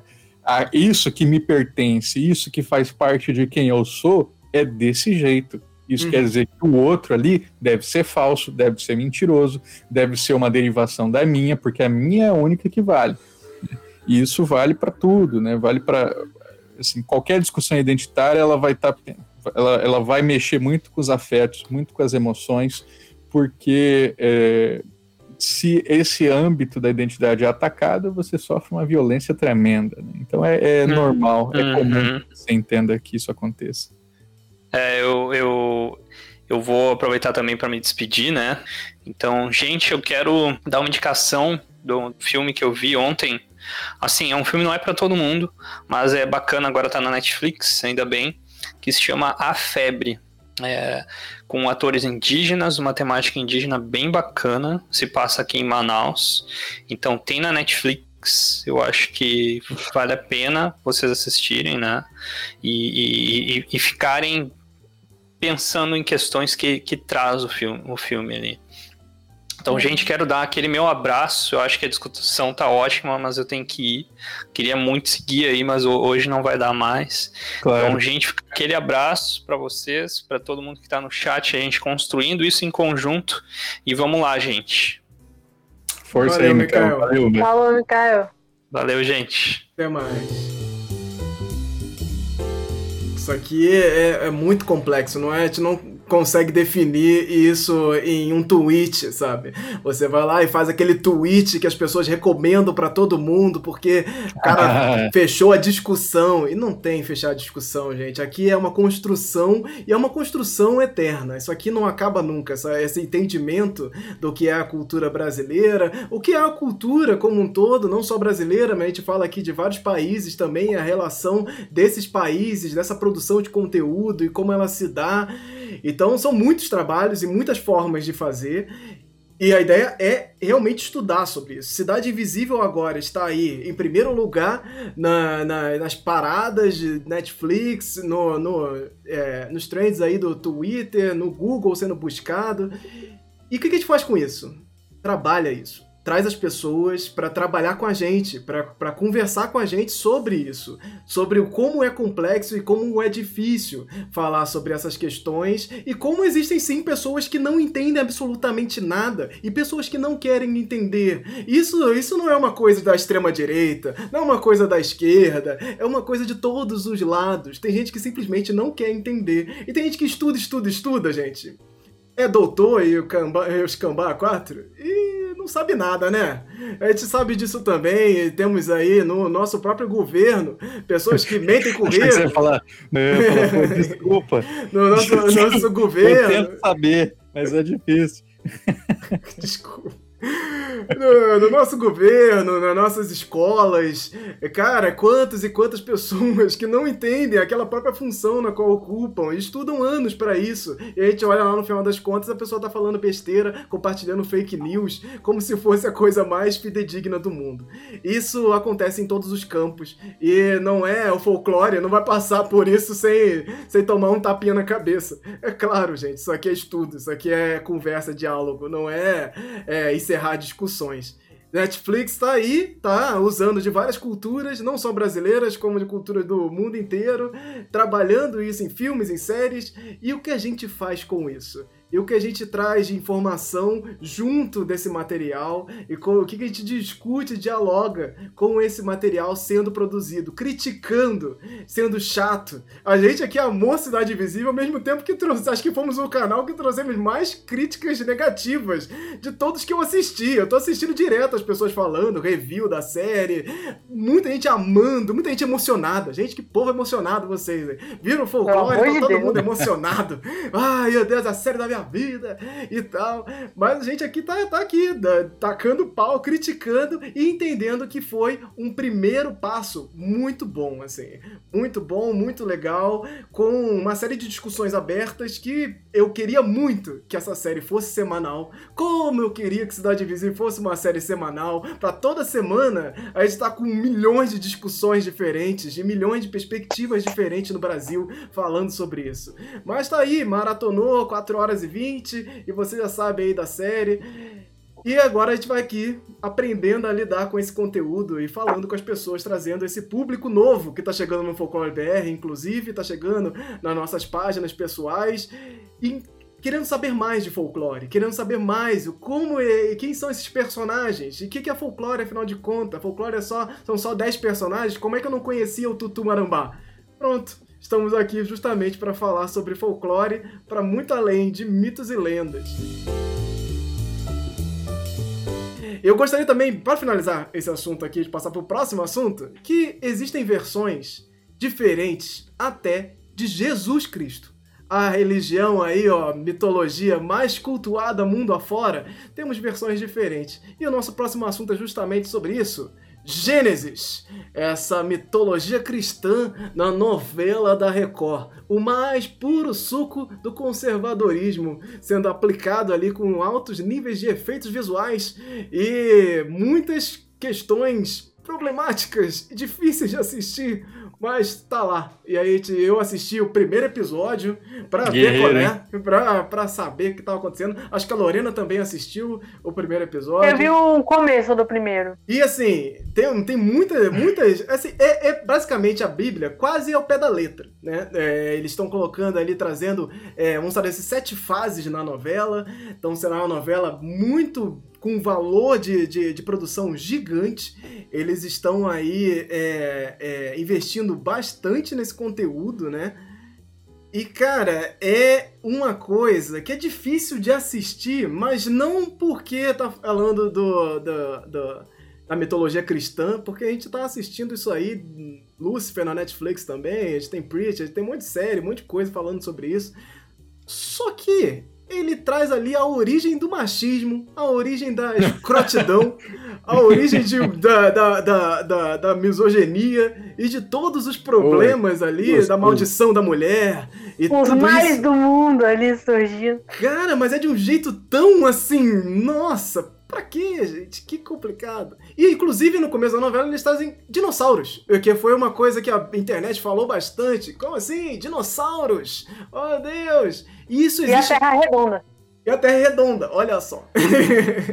e existe uma versão, fui procurar também, existe uma versão da Bíblia que já trabalha, claro, a versão com os dinossauros. E a versão que eles trabalham é justamente a que existiu um, um, um mundo, um universo antes do universo que nós estamos agora. E aí existiam lá dinossauros. E aí quando Lúcifer é, é expulso do, do, é do paraíso, ele, ele vira um meteoro junto com todos os anjos. E aí destrói e aí os dinossauros. Os dinossauros.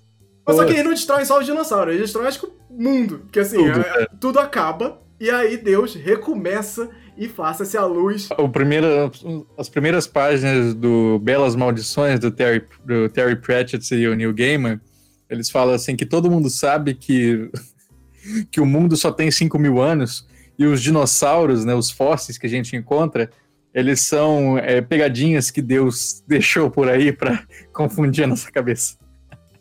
É isso, essa versão ela existe, ela tá por aí. Tem geólogos estudando essa versão de que a Terra, a terra foi envelhecida, né? Tem várias, várias situações. Inclusive, um, um companheiro de mestrado meu uma vez chegou e falou assim: ah, eu tava vendo uma palestra de criacionismo e tem tudo a ver, sabia? Eu falei, como assim, né?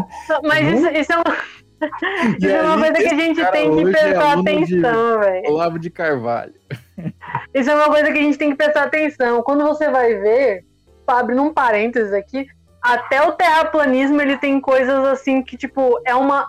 Não é que ah, faz super sentido, mas existe uma lógica e uma organização, uma complexidade maior do que a gente vê na internet, né? Então, só, tipo, fechando esse parênteses mesmo, a gente gosta de fazer muita piada, né, com, com terraplanismo usando o mapa mundi com a projeção de Mercator, né? Que é aquela projeção básica que a gente aprende na escola.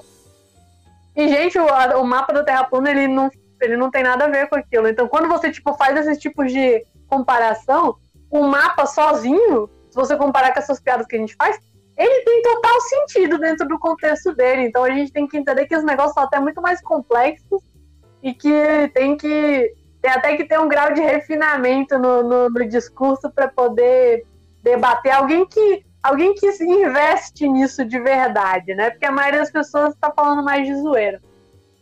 Sim. O, eu, eu, queria falar alguma outra coisa da, da, dessa produção. Ah, sim, na verdade eu queria comentar o, o, o comentário do Gabriel Ferreira ali, que ele falou: cristianismo não pode ser considerado uma mitologia.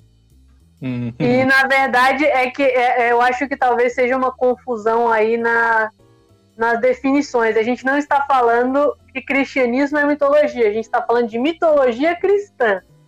Exatamente. Que não é a mesma coisa. A gente tem uma live que a gente fez. Foi ano passado? Foi.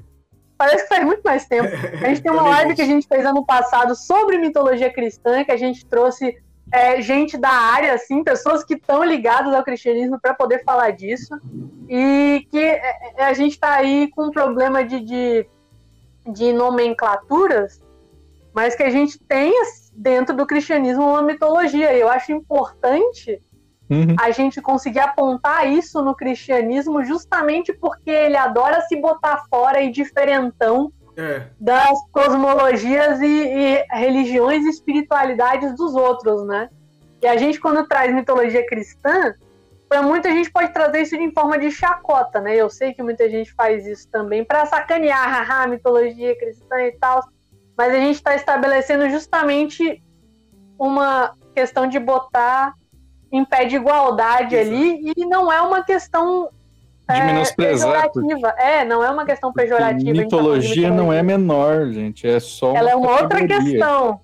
É uma outra questão dentro do que a gente está chamando de cristianismo. Mitologia nórdica é só uma questão dentro da, de como que era a cultura do, do, dos nórdicos. Então são religião coisas que mesmo, nórdica. estabelecer. É, da religião nórdica, então é coisa que a gente tem que estabelecer e que é uma das coisas que a gente está trabalhando aqui constantemente e provavelmente para sempre, né?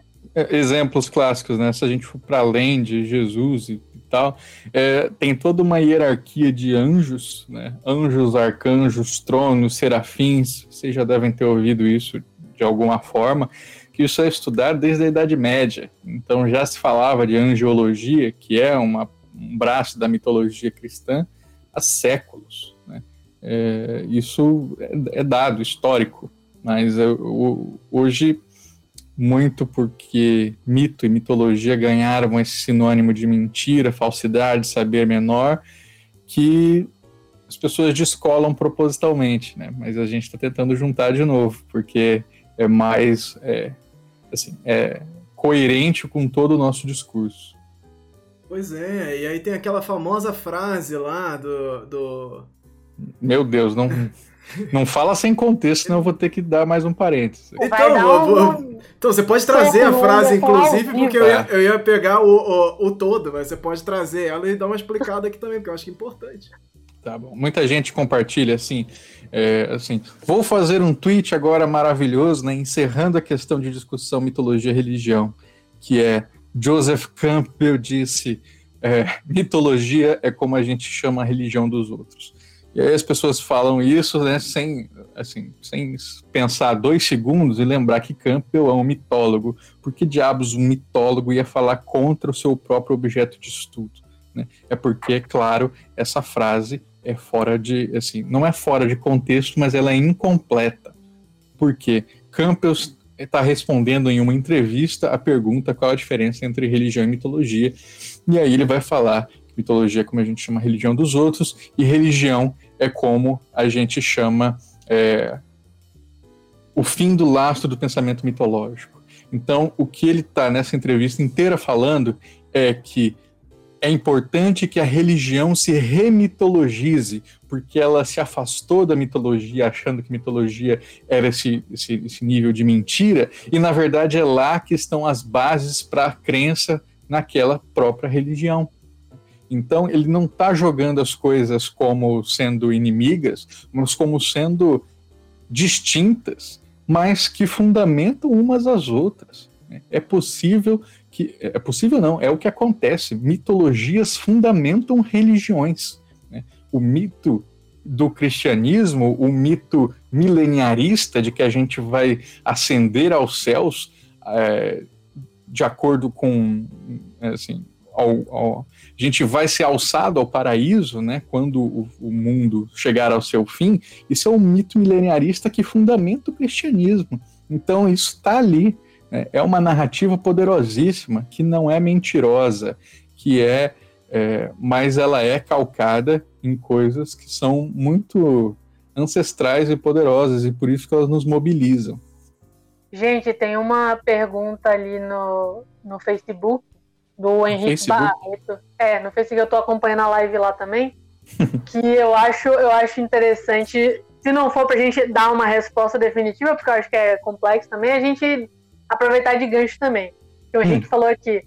Vocês acham que o cristianismo separou o sagrado do profano? Tipo, acho que vocês acham que o cristianismo separou o sagrado do profano, fazendo, por consequência, com que as culturas mitológicas indígenas de todas as partes sofressem uma diminuição de importância e significado, já que nessas, nesses contextos as tradições não, separ, não separariam esse sagrado do profano? É, se eu entendi bem, eu acho que sim, em determinado ponto, mas não só o cristianismo. Acho que a vivência do cotidiano ela separa as coisas, é, ela, ela descola o sagrado né, do seu ambiente de hierofania e trazem para o mundo mundano. É, um exemplo mesmo dentro do próprio cristianismo. É impossível a gente pensar que todo mundo que vai para uma festa de São João está consagrando São João. Né? Existem devotos, existem pessoas ali que, claro, que fazem romarias, promessas e não sei o quê, mas muita gente está na quermesse porque é uma festa. Então ali é o momento profano de algo que é sagrado. Né? Então as coisas elas coexistem. Né? É aquilo que eu estava dando os exemplos lá, né? De que uma cultura ela não você não pega ela e leva né? as coisas elas é, elas derivam né? e nessa deriva existe o que é sagrado existe o que é profano as duas coisas muitas vezes se misturam é muito comum que devotos de São João mantendo o meu exemplo eles façam é, uma grande festa religiosa ali isso no meu estado é assim né você junta a sua comunidade faz uma festa uma oração desce com o andor de São João, faz o batismo no rio, quando volta, é cachaça e churrasco, meu filho. Então, do sagrado para o profano em questão de horas. Por quê? Né? Porque é o ser humano, né? É, é, eu, é do humano. Eu acho que nessa questão do cristianismo a gente tem que pensar muito também que o cristianismo tem esse papel atuante claro na colonização, né, na, no estabelecimento uhum. do, de quem domina e tal. E ela acaba se estabelecendo, que nem a gente falou ali, o Anderson citou que a gente tem questões cristãs em um monte de séries. Então, questão de você ir pro inferno, questão de você estar tá fazendo uma coisa boa, questão de existir um bem e um mal. Uhum. São coisas que a gente tem. Não, não tô falando que é exclusivo do cristianismo, né? Principalmente a questão do, do maniqueísmo, mas que eles estabeleceram como um padrão de normalidade pra gente. Então, mesmo que a gente não seja, eu não sou cristã, por exemplo, mas eu fui criada num contexto que, independente de ninguém na minha família aqui ser tipo, extremamente religioso, esses conceitos eles entram na nossa vida como o que é o normal. Uhum. E quando a gente tem que isso é o normal, não tem nada de sagrado e nem de profano também. A gente nem para para pensar se existe. Nem questiona, isso. né? É, então, é... quando a gente é, quando a gente entra em contato com outras formas de compreensão de mundo que vão justamente contra essas coisas que a gente considera dentro da normalidade, é um baque e a gente vai sem perceber estabelecer aquilo como uma, uma coisa diferente e a gente vai hierarquizar, a gente vai separar ali, tipo, ah, a gente tem aqui essa coisa que a gente aprendeu com o cristianismo, aprendeu com essa fé, que se estabeleceu num mundo moderno como coisa normal, então essas pessoas que são religiosas e têm essas visões aí diferentes, elas são crentes, elas são pessoas que estão sendo movidas pelo, pelo espiritual, enquanto a gente está sendo movido pelo que é moral e pelo que é racional, sendo que o nosso moral e racional é totalmente é estabelecido totalmente por outra espiritualidade. Então, é uma coisa que a gente, que eu acho que pesa demais também, que a gente tem que, que pensar. E quando as pessoas trazem os debates, quando os indígenas trazem os debates de rever essas coisas, é justamente porque tem coisas que a gente estabelece assim que eles são diferentes, que tem uma coisa exótica ali, e, e não entende que, que a gente tem uma, um, uma similaridade ali naquilo. A gente separa essas coisas, isso que eu já falei de, de não, não considerar o peso da espiritualidade na nossa própria sociedade, no nosso próprio modo de viver, e de não entender como é que as outras pessoas vão funcionar da mesma forma, só que em outros conceitos. E aí é fácil a gente é, perceber a dificuldade das pessoas em entender que povo, existem povos que não trabalham com céu e inferno, com bem uhum. e mal, porque a gente está tão distante dessa, dessa possibilidade que a gente não consegue fazer, fazer sentido nisso. Então, como assim não tem um, um bem e um mal? Não tem um céu e um inferno? Como assim o Ayangá não é o deus do inferno? É, é, é tipo não faz sentido nenhum você pensar isso, mas é, é, existe uma dificuldade de entender esse outro outra possibilidade de mundo, onde você não tem esse mesmo é, patamar de julgamento, assim. A, a, é, essa própria questão do, do, do, sacrifício humano, que já que fez parte de diversos povos por, pelo mundo afora, ela é tem uma dificuldade imensa de entendimento, porque parece não fazer sentido nenhum. E para hoje em dia, não faz sentido para a gente pensar em sacrifício humano para é, é, em prol de um Deus. Eu, mas em algum momento da nossa sociedade, do, do mundo, fez todo o sentido do mundo. E essa é outra, outra questão, assim, é, é esse nosso distanciamento desse entendimento, né? Não é? E...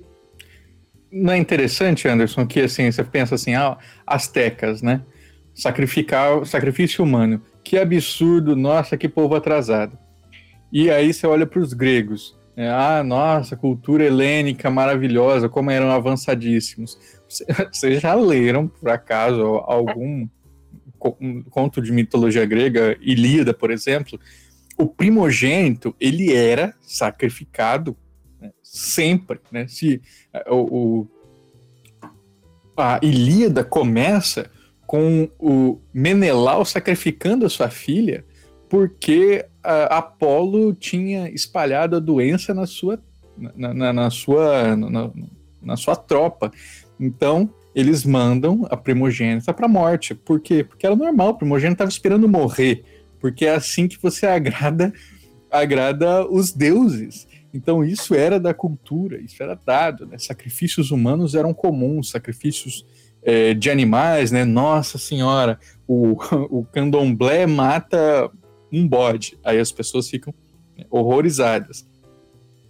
É, hecatombe, né, a palavra hecatombe, ela vem do sacrifício de 100 bois. Isso era feito para os deuses na Grécia Antiga. Né?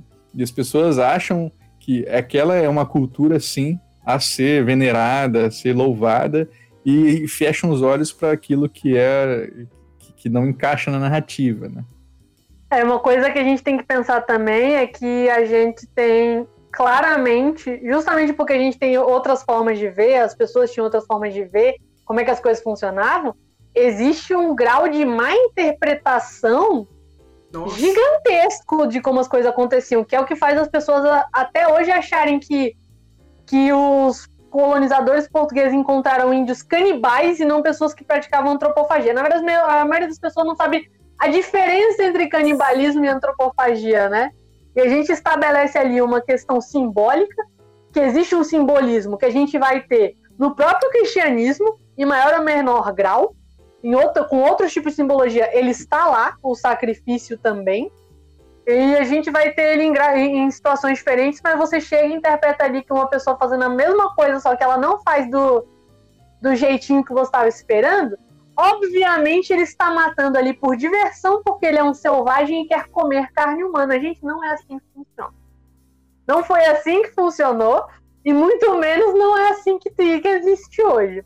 E é muito ruim, porque essas coisas continuam fortes pra caramba, né? No, no, na forma que as pessoas têm de, de como as coisas funcionavam. Então a gente vai pensar, ah, os astecas, eles iam lá, arrombam a porta da sua casa, contra você.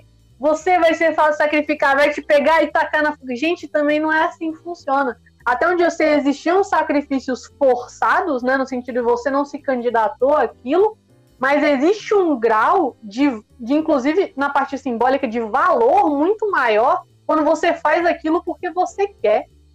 A gente tem ali, tipo, a pessoa se candidatou àquilo, a pessoa está ali para fazer esse sacrifício. Se esse sacrifício a gente fica chocado com a questão do Azteca por ser sanguinolento, vamos dizer assim, mas o sacrifício ele sempre foi super valorizado. O sac a pessoa se sacrificar por alguma coisa, seja sacrificar a vida dela, seja sacrificar algo que ela tem, seja sacrificar alguma coisa. A gente tem isso na literatura, a gente tem isso no cinema, a gente tem isso o tempo inteiro, gente. Então, é esse tipo de coisa que a gente tem que parar para pensar também em, nas simbologias que, isso, que esse tipo de coisa traz. E se for, tipo, brutalidade por brutalidade, Inquisição fez muito pior por motivos hum. muito mais idiotas, né? Então, assim. Pois é, essa, essa, essa análise ela é muito complexa, ela não se limita a um tweet, e se fosse limitar um tweet, é, que você faça o tweet completo também, porque a frase do, do, do Joseph Campbell é, completa, ela, ela define muito bem o que a gente está discutindo aqui agora, que quando ele diz que a definição favorita de mitologia para ele é, é a, a religião dos outros, Logo em seguida, o cara já manda que a, a definição preferida dele de religião é a incompreensão da mitologia. E é claro, gente, é claro, a incompreensão da mitologia faz com que a gente traga a palavra para esse lugar de que é bagunça, de que não né, é desmerecer a cultura do outro e tudo mais. E, e, não é a forma como nós aqui tratamos de mitologia. Então, se a gente vai falar de mitologia, é com todo o respeito a seja lá que povo for, mesmo se ele estiver falando do mais alto nível e grau de conservadorismo cristão, que é quando você lá tá lá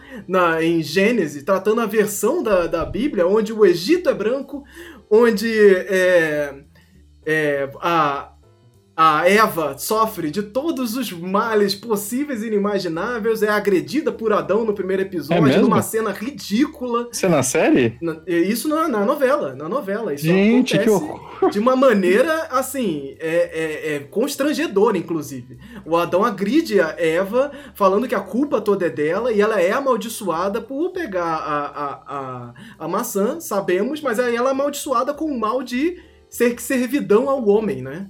É, é a parte mais conservadora possível. É essa que está sendo tratada na novela da Record.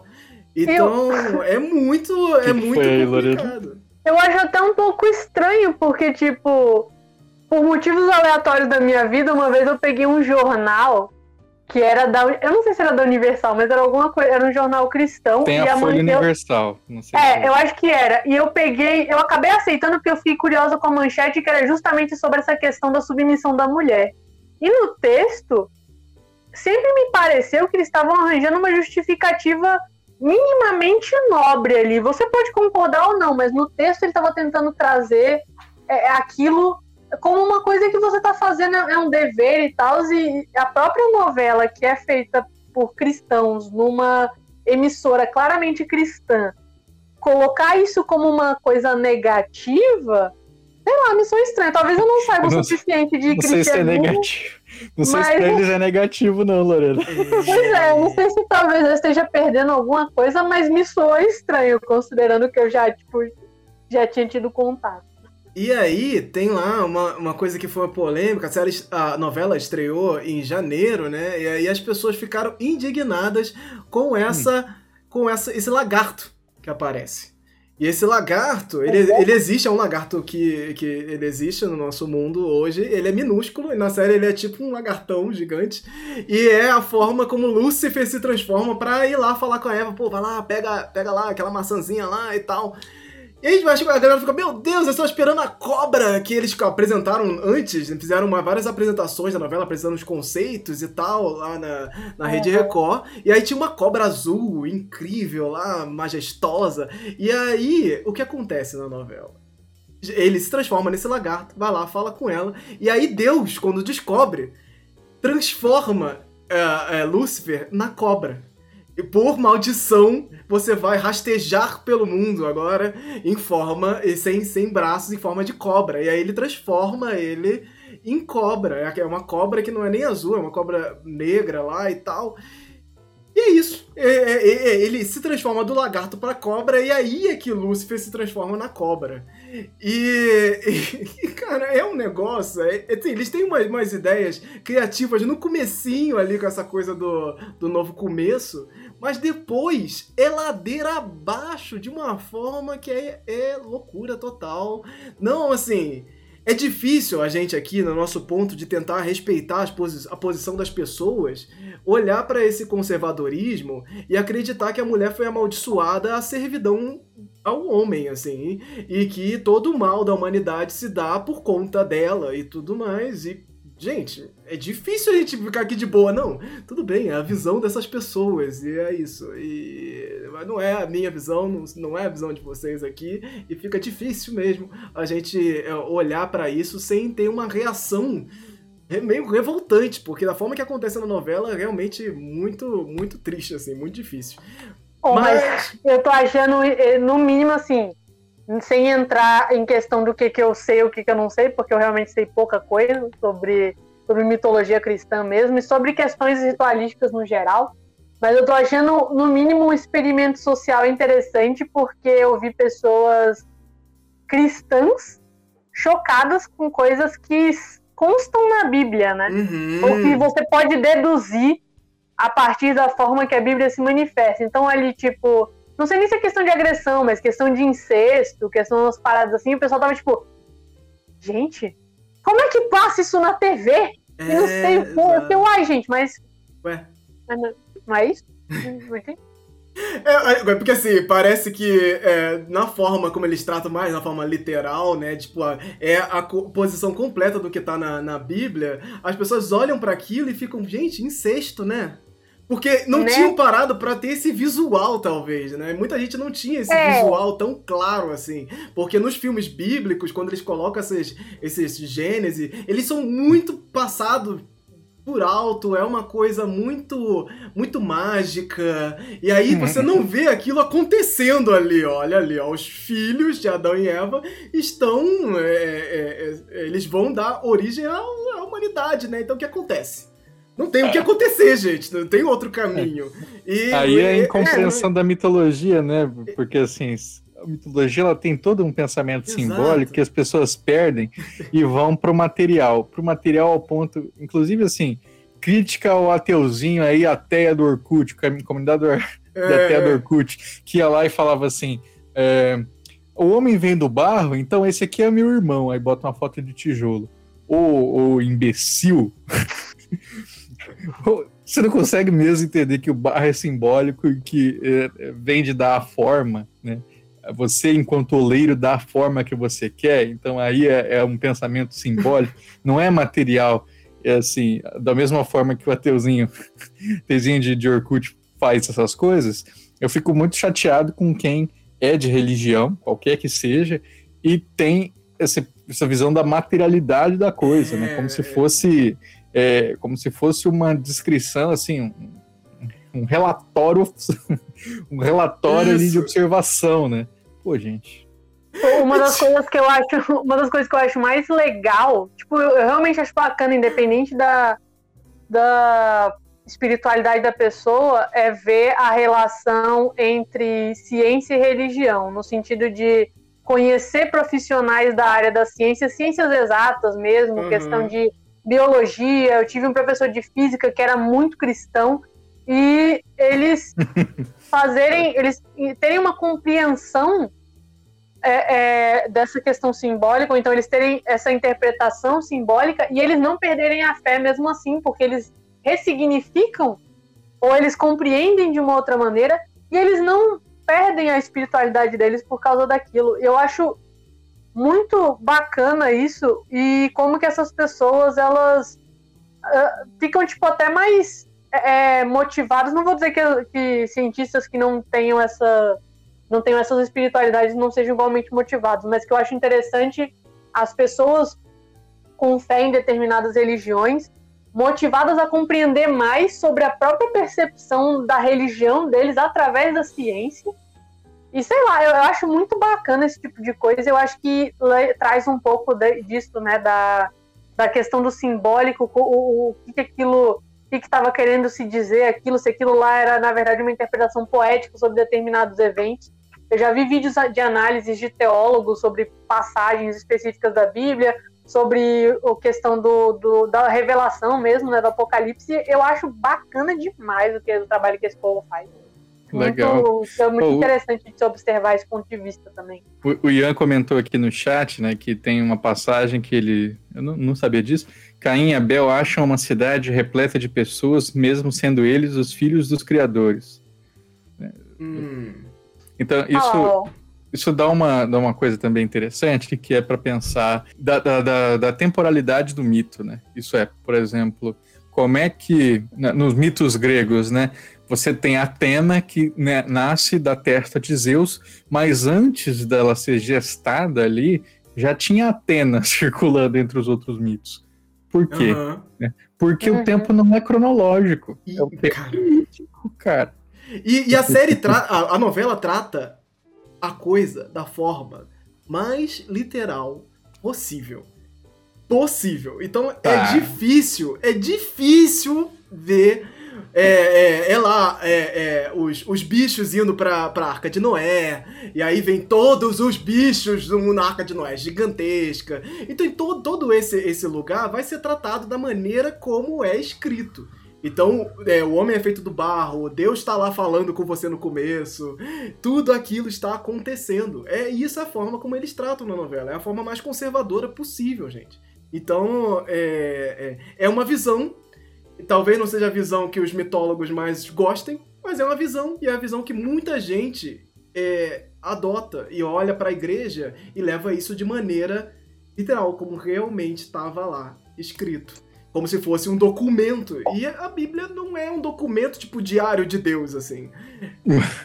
gente, pelo amor, né? Mas é como muita gente trata. E, e, e, é difícil, é difícil falar até sobre isso, porque são muitas questões, muitas coisas que ficam pelo caminho aí e que a gente deveria se aprofundar mais para trazer esse entendimento e trazer essas discussões, porque é mitologia. E você vê a novela, as coisas acontecendo com esse show de efeitos visuais, e não é muito diferente de muitos outros tratamentos de mitologia, como tratam as mitologias, as mitologias egípcias, por exemplo, a grega e todo esse seu, seu fundamento ali quando se inicia o mundo, quando eles explicam como se inicia o mundo ali estão explicando como o mundo é iniciado na perspectiva cristã conservadora. E é difícil, é difícil porque, nossa senhora, a novela. Eu recomendo que você procure aí o primeiro episódio. Tem no Dá Seus Pulos aí, não é tão difícil de achar também. E assista um show de efeitos especiais, é uma coisa que é, talvez nunca antes vista nas no, novelas aí é bem, bem polido até para uma novela, que você pensar que é, é algo feito ah, isso aí não tem diária, como negar, não. diariamente, né? Novela não é um conteúdo que sai semanalmente, é, é um conteúdo diário. Eles estão fazendo um show de efeitos especiais ali bem legal, mas é para tratar aquele mais puro suco do conservadorismo cristão. Então, é, você olhar com aquele pé atrás ali, entendendo que é uma perspectiva bastante literal da coisa toda da Bíblia e tudo mais. É, vamos aqui agora para nossas rapidinhas. Saiu em dezembro a segunda temporada de Hilda, essa série animada aí da Netflix. Muito, Comecei a ver hoje. Muito legal, assim. É, é, a série vem trazendo novos. É, o, o, motivo central da série ali é meio falar dessa, dessa irresponsabilidade da Hilda, né? E como ela trata a mãe dela, esse relacionamento, e como a coisa fica um pouco mais difícil ali na pré-adolescência. E isso com em meio a trolls, dragões, elfos e agora a bruxaria, né? A bruxaria entrou como elemento fundamental também nessa temporada. E foi maravilhoso, assim, é uma série super recomendável sobre esse conteúdo folclórico, o tra tratamento desse conteúdo folclórico mais focado ali na Europa, né? E é fantástico, Hilda é muito bom. Gente, perfeito, assistam, por favor. É lindo, maravilhoso e tem muitos exemplos legais e, e tudo, tudo, tudo. Ali tem alguma coisa tem que prestar atenção em tudo. É tudo muito bom. É, não tem nada mais pra falar, não. Assista. Que série leve, divertida, assim, pra você assistir. Ai, Pô, que, que falta faz uma série dessa, né? Uma série animada como Hilda. Muito legal, tá disponível na Netflix. Vão lá, assistam. Comecem a assistir aí como o Andrioli começou a assistir hoje também. Foi divulgado aí que vai sair uma série de Percy Jackson, o menino Percy Jackson vai chegar aí uma série na Disney Plus. Então, é, a série de livros aí já bastante famosa que teve dois, dois filmes, foram dois filmes, eu acho, de Percy Jackson. Foi. E uhum. foi cancelado no cinema, né? Ah, graças a Deus. Lorena, você, você leu Percy Jackson? Que você conhece? Eu li Percy Jackson todinho. Não li a segunda, a, a, a sequência que veio depois, né? Que é o Aras do Olimpo, eu não terminei. Eu li a dos egípcios e comecei a dos nórdicos, mas não terminei ainda. Só minha namorada terminou. Leu pra... Eu sou fãzaço do Rick Riordan. Eu gosto muito da iniciativa que ele teve agora de, de, de patrocinar é, escritores de outros lugares para fazer é, para fazerem histórias parecidas com a vibe de Percy Jackson com culturas de outros países. Então tem hindu, tem da Mesopotâmia, tem da, dos maias, tem do, da Coreia e algum outro lugar que eu esqueci agora. Então, tipo, todo, tudo que, que tem em volta do Rick Riordan, eu sou muito fã. Adoro o trabalho dele. E eu dou graças a Deus que o filme não vai ser continuado. Existe até uma piada que é muito boa. Se você perguntar pro Rick Riordan o que, que ele achou dos filmes, ele responde com, com um gif de explosão nuclear. E ele, ele detesta, odeia os filmes, ele odeia que usem os filmes em aulas, assim, pra falar qualquer coisa. Tipo, gente, pelo amor de Deus, mano. Mas enfim, eu tô muito animada pra essa série porque ele tá trabalhando direto, né? E, tipo, foi uma. Ele tá trabalhando diretamente né, na, na produção. Acho que ele tá como produtor, acho que ele não tá como, como diretor, mas acho que ele tá na produção. E eu acho muito legal o jeito que ele aborda, ele faz atualizações né, na simbologia dos mitos, ele traz para a modernidade um monte de coisa e você vê que ele estudou bastante. Inclusive, é uma coisa que eu acho muito bacana, eu não sei se na. Em Percy Jackson especificamente ele traz. Ele traz quando traz a mitologia romana também, mas na dos egípcios fica muito claro. Ele trabalha justamente essa diferença de versões essas variações que existiam e ele traz volta e meia em diálogos, em contextos assim dos deuses ou de, de coisas assim que eu acho muito bacana a forma que ele aborda. Então eu tô realmente bem animada para essa série, eu espero que fique uma parada bem legal porque ela traz tipo, visões que eu acho bacanas de se ter sobre a mitologia, sobre justamente esse engessamento, né, que a gente costuma ter, Fora que ele tem uma naturalidade de trazer outros temas muito bacanas também de representatividade. Então, tipo, eu não tenho absolutamente nada para reclamar de Rick Riordan, só tenho para apoiar e esperar que essa série seja um sucesso mesmo. Vamos torcer, chegando aí na Disney, né? Esse, esse polo bilionário aí, mundial, que tá com, engolindo o mundo inteiro. Vamos ver se vai sair alguma coisa que, que atenda aos fãs de uma maneira legal. Foi divulgado aí que vai sair um anime pela Crunchyroll, Ai. que é uma coisa muito curiosa. É uma história dos deuses versus a humanidade. É o mangá, claro, né, que já foi sendo adaptado aí para animação. E o mangá se chama Record of Ragnarok. E ele vai ganhar um anime em 2021. Nesse mangá, simplesmente é um mata-mata, uma briga, cada episódio é uma luta diferente, mas nós temos todo, muitos deuses diferentes e coisas curiosas, como, além de Thor, Zeus, Shiva, nós temos personalidade do lado humano como Jack Estripador e Adão como personagens aí dessa, dessa, dessa série. E a pergunta que fica no ar sempre, né? Que a gente tem que perguntar aqui: cadê Jesus? Cadê Jesus? Cadê? cadê? Cadê Jesus cadê? no meio desse quebra-pau aí de deuses é, que eles vão decidir? Jesus dando um tapa num, num, num deus peixe, deixando ele com a cara torta, hein?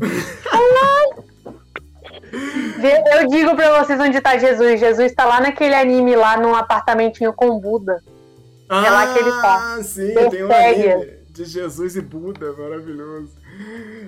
E, gente, e simplesmente eu achei curioso, eu tava vendo um review sobre o mangá, né, tentando entender um pouco esse quebra-pau aí, que o meu eu adolescente iria amar, simplesmente, gente, e achar a coisa mais alucinante de todos os tempos, é que o poder do Adão é um poder curioso. Que o Adão é, já, spoilers aí se você quer saber nada desse mangá, mas achei muito curioso e me, me deixou assim, com uma certa expectativa para ver o anime, para ver se ele tem esse tom no anime inteiro, né? O Adão ele hum. tem um poder. Qual é o poder do Adão? Adão é filho, é filho do de Deus, né? Feito a sua imagem e semelhança. E qual é o poder dele? Copiar o poder dos deuses. Então, ele tem o poder simplesmente de copiar o poder dos deuses, porque ele é imagem e semelhança do, de Deus, e nesse universo existem vários deuses. logo, ele copia o poder de todos oh. os deuses. Eu gostei. Eu, eu, fiquei, eu fiquei surpreso de uma forma positiva. Eu realmente é. não estava esperando por isso. Cara, eu, eu achei que ele ia puxar uma serpente assim, jogar. É, eu juro pra vocês que eu imaginei ele usando uma costela gigante de porre. É isso que eu imaginei. Aí tem, ele tem uma, uma, entrada toda apoteótica também. Pô, vale muito dar uma olhada que ele entra com, com os bichos correndo pela. É, ele segurando uma maçã e os bichos saindo, assim, com o Jesse saindo da Pelado, arca. assim, com a. Pelado, ele tá pelado. o Adão está pelado. É maravilhoso. Eu achei esse tom, assim, pô, se, se for isso a série inteira, eu acho que eu vou até assistir. Gostei dessa, dessa pegada aí de, de, do tratamento. E tem Jack Stripador, onde ele se encaixa nessa história, porque do lado, do, lado dos deuses, né? Tem os deuses e os humanos, tem os seus super-humanos, tipo grandes heróis da, da humanidade e tal. O que Jack Stripador está fazendo ali? Eu não sei. Mas ele tá lá, é um dos personagens aí Caraca. dessa história. Então, recorde é porque eles têm que eles têm que botar gente, né? Tu tem que achar umas pessoas pauleiras pra botar aí. Né? Aí é isso, entendeu? Personalidades famosas. Personalidade sobrou um Jack Stripador aí. Tá bom, gente, é isso. É mais sanguinolento. Fiquei curioso, vamos esperar o lançamento. Anime aí, tá chegando em 2021. Outro anime que saiu aí, se é que eu posso chamar de anime, que tem gente que não gosta de chamar de anime, é o Onyx Equinox. Ele saiu, ele foi lançado aí é, não deu tempo da gente falar sobre a série completa que eu assisti, Lorena também assistiu. Lorena chegou a dar uma olhada em Onyx? Nada. Só tô assistindo Digimon.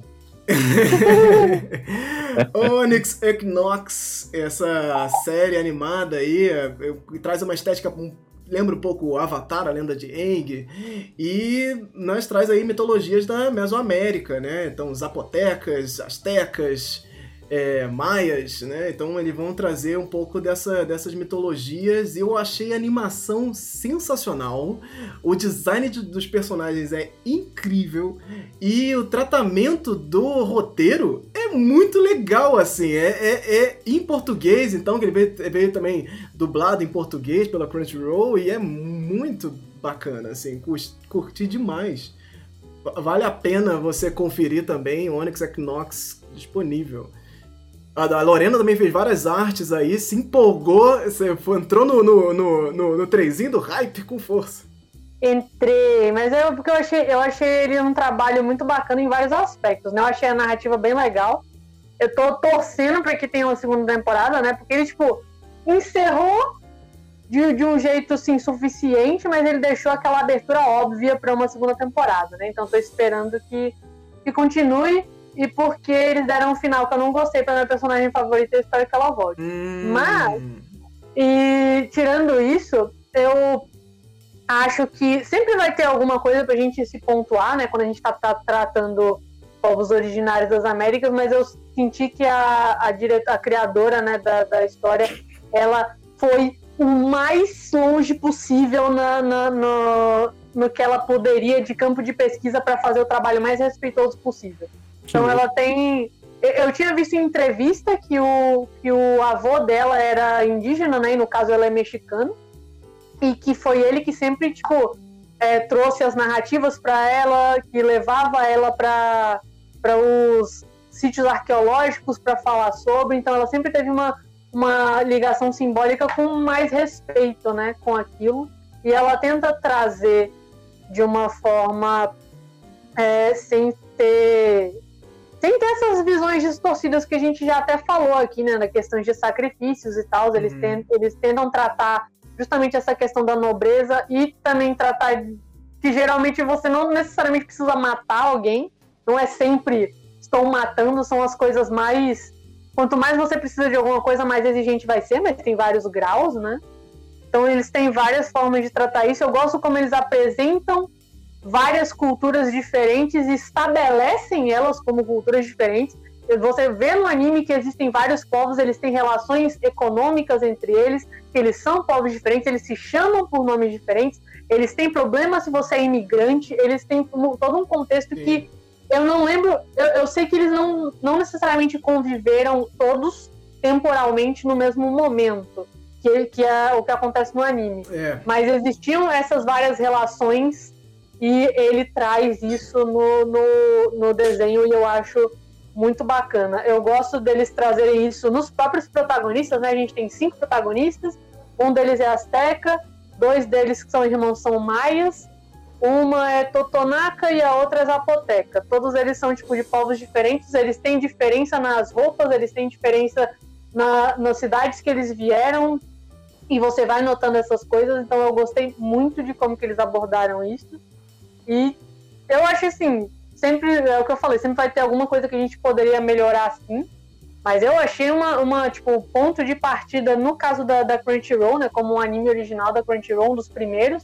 Sensacional, um trabalho muito bom. Eu fico muito feliz deles terem, tipo, dado espaço para alguém que não é, tipo, uma pessoa dos Estados Unidos escrevendo sobre. Tudo bem que a autora ela não é indígena, mas ela tinha esse contato e ela é do México, ela tem o mínimo de contato necessário para isso e ela buscou e ela foi atrás para melhorar. Então eu acho nesse sentido que foi muito marcante.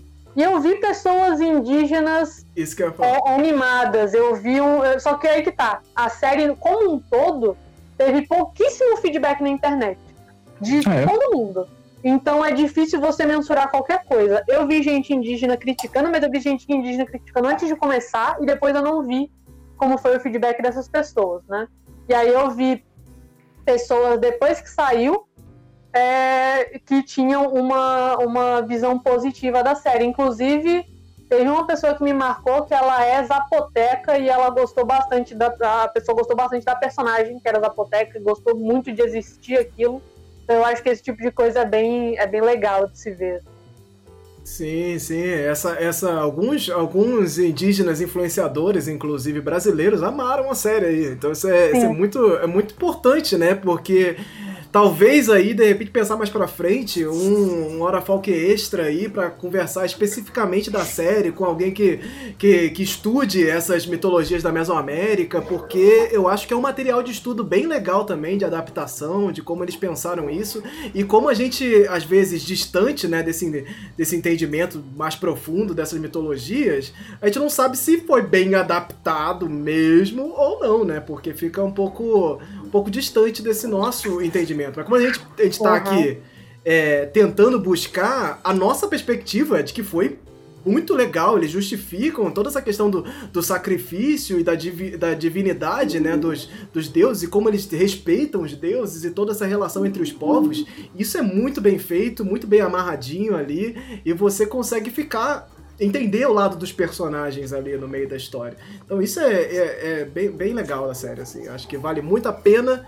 Onyx Equinox está disponível na Crunchyroll, que se você não tiver é, é, o serviço da Crunchyroll, é importante lembrar que você pode assistir gratuitamente, com comerciais lá, e isso Sim. é uma coisa muito legal do, do serviço de streaming. Então você pode assistir, não tem desculpa para não assistir Onyx Equinox e vir aqui comentar com a gente também.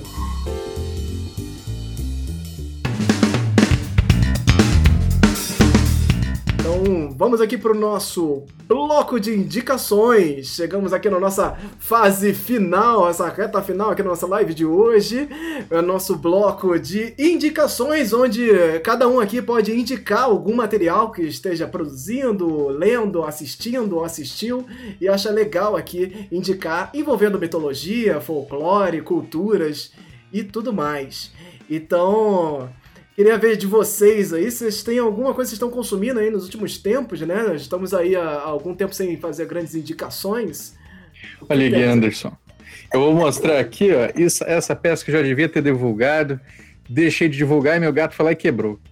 Mas, mas é. Cadê? Aqui. Esse aqui é uma caneca, xícara, né? Acho que é uma xícara de saci. Vejam só a carinha dele aqui é feita pela minha amiga Marina da arroba Copa de Barro. Né? Ele tem essa estética que é tipo uma fonte, aquelas fontes assim que ficam umas carinhas gregas assim e tal. Então as canecas ela tá fazendo todas assim. Essa aqui é do Saci, tem o a carapucinha aqui, que é você põe o líquido e depois você deixa, né, aqui tampado para não entrar bicho enquanto dá aquela esfriada básica. Então, recomendo que vocês deem uma olhada lá. A Marina, lá do arroba Copa de Barra, ela está fazendo uma coleção que é de pinturas rupestres de, do Cerrado. Então, é, são xícaras, canecas que tem ali é, representações das pinturas rupestres. E também tem essa aqui do Saci e uma da Caipora. Então, ficam de olho lá, é bem bacana e vem bem embaladinho quebrou porque o meu gato é malvado. e Lorena, o que, que você tem aí pra gente? Primeiramente, eu faço meu alto jabá. É, eu faço uma história em quadrinhos, né? Chamada Sétimos Filhos. E ela vai falar de. Principalmente de seres, né? Que vão estar presentes no folclore brasileiro mas eu estou tentando cada vez mais trazer é, a temática do folclore para além disso. Né? A gente, se Deus quiser, tem atualização na próxima quinta e elas são, são histórias curtas, né? São tirinhas é, que eu estou tentando fazer semanal ou de 15 em 15 dias. Estava de férias agora nesse fim de ano e vamos retornar agora. Para achar é fácil, porque se você jogar Sétimos Filhos no Google, no plural, é o primeiro resultado. Que então, assim, isso? não é difícil de achar. Se você botar no singular, você acha aquele filme gringo lá que chama Seven Son, né? Mas enfim. Se você jogar no plural, que é o nome do quadrinho, você encontra ele, você encontra ele no, no Google facinho. Ele tá no, na plataforma do Tapas, que é uma é um site, né, para você postar quadrinho, que é muito comum aqui do para quadrinistas brasileiros. E eu não. Eu sinto que eu tinha outras coisas para recomendar agora, mas como eu esqueci, eu não me preparei, na verdade, eu, eu recomendo é, uma coisa que eu já recomendei antes, mas acho que é sempre bom a gente frisar, que é o trabalho do nosso amigo Aredes e Chucuru, que faz miniaturas de vários temas, né? Mas eu acho que ele se destaca justamente porque ele faz miniaturas de indígenas e de, de seres mitológicos mesmo, das culturas indígenas. E ele faz de miniatura de RPG, geralmente, né? Mas se você gosta de colecionar também, é ótimo, é lindo, eu recomendo também. E você encontra ele nas redes sociais pelo Kia Miniaturas, K-I-Y-A Miniaturas, você encontra no Facebook e no Instagram. E o trabalho dele é muito bom.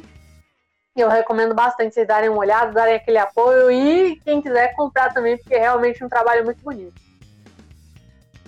Perfeito. Eu quero deixar aqui a indicação de um filme. Um filme está disponível na Apple TV Plus, mas também está disponível aí também na rede Dá Seus Pulos de tecnologia da internet, é, que é Wolf Walkers. E, e, e acho que não, não tem. Acho que não tem tradução. É, é, o português, mas é, é, faz parte de uma trilogia de folclore, folclore irlandês, é, que, que é a mesma, mesma galera que fez o Segredo de Kells e a Canção do Mar, que são duas animações também 2D lindíssimas, e o Wolf Walkers vai tá aí ó, concorrente ao Oscar de melhor animação, inclusive. É, ele vai trazer a história de, de umas meninas lobo Então é uma, uma, uma ideia fantástica, assim, a forma como eles tratam a história de uma menina, filha de um caçador. O cara tá ali, é, a função dele é caçar os grandes lobos da floresta e, e ela se encontra, acaba se encontrando com essa linha de, é, de meninas lobos, né? Pessoas lobos, né? Que se transformam em lobo. E nesse, nesse encontro, ela vai ficando ali meio, meio com receosa, né? Com medo de encontrar, pô, os lobos são os maiores ali vilões, e ela vai descobrindo ali que não é bem assim. E o pai também vai entrando nessa história e tem várias, várias conflitos internos bem legais, conflitos familiares.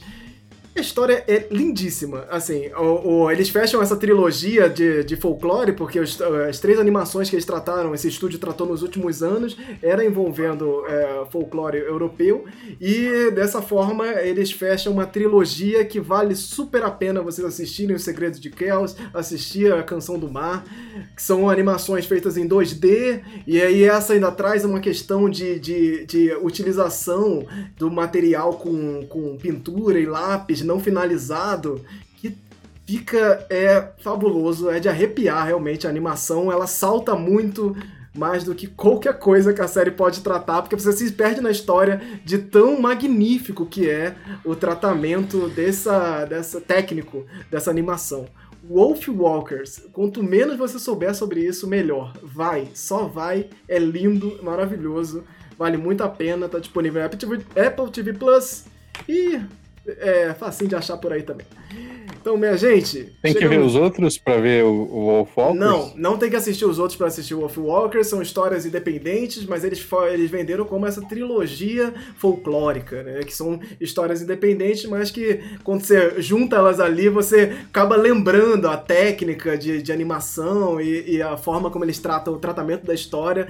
Todas elas se parecem muito, mas são histórias independentes, não dependem mesmo de assistir. Vá lá e, e você vai encontrar um conto diferente em cada um desses filmes. Chegamos ao fim do podcast do Folclore BR. Os links para os participantes e demais informações sobre este episódio estarão na descrição de onde você estiver ouvindo. Peço que considere se tornar um apoiador desse projeto através do Catarse ou do PicPay catarse.me barra folclorebr ou picpay.me barra folclorebr. Ou também você pode apoiar de uma forma independente agora através do Pix no e-mail do FolcloreBR em olá@folclorebr.com. Neste e-mail você pode também se comunicar conosco, mandando mensagens, perguntas e sugestões. Procure Folclore BR nas redes sociais e nos vemos na próxima edição. Até lá!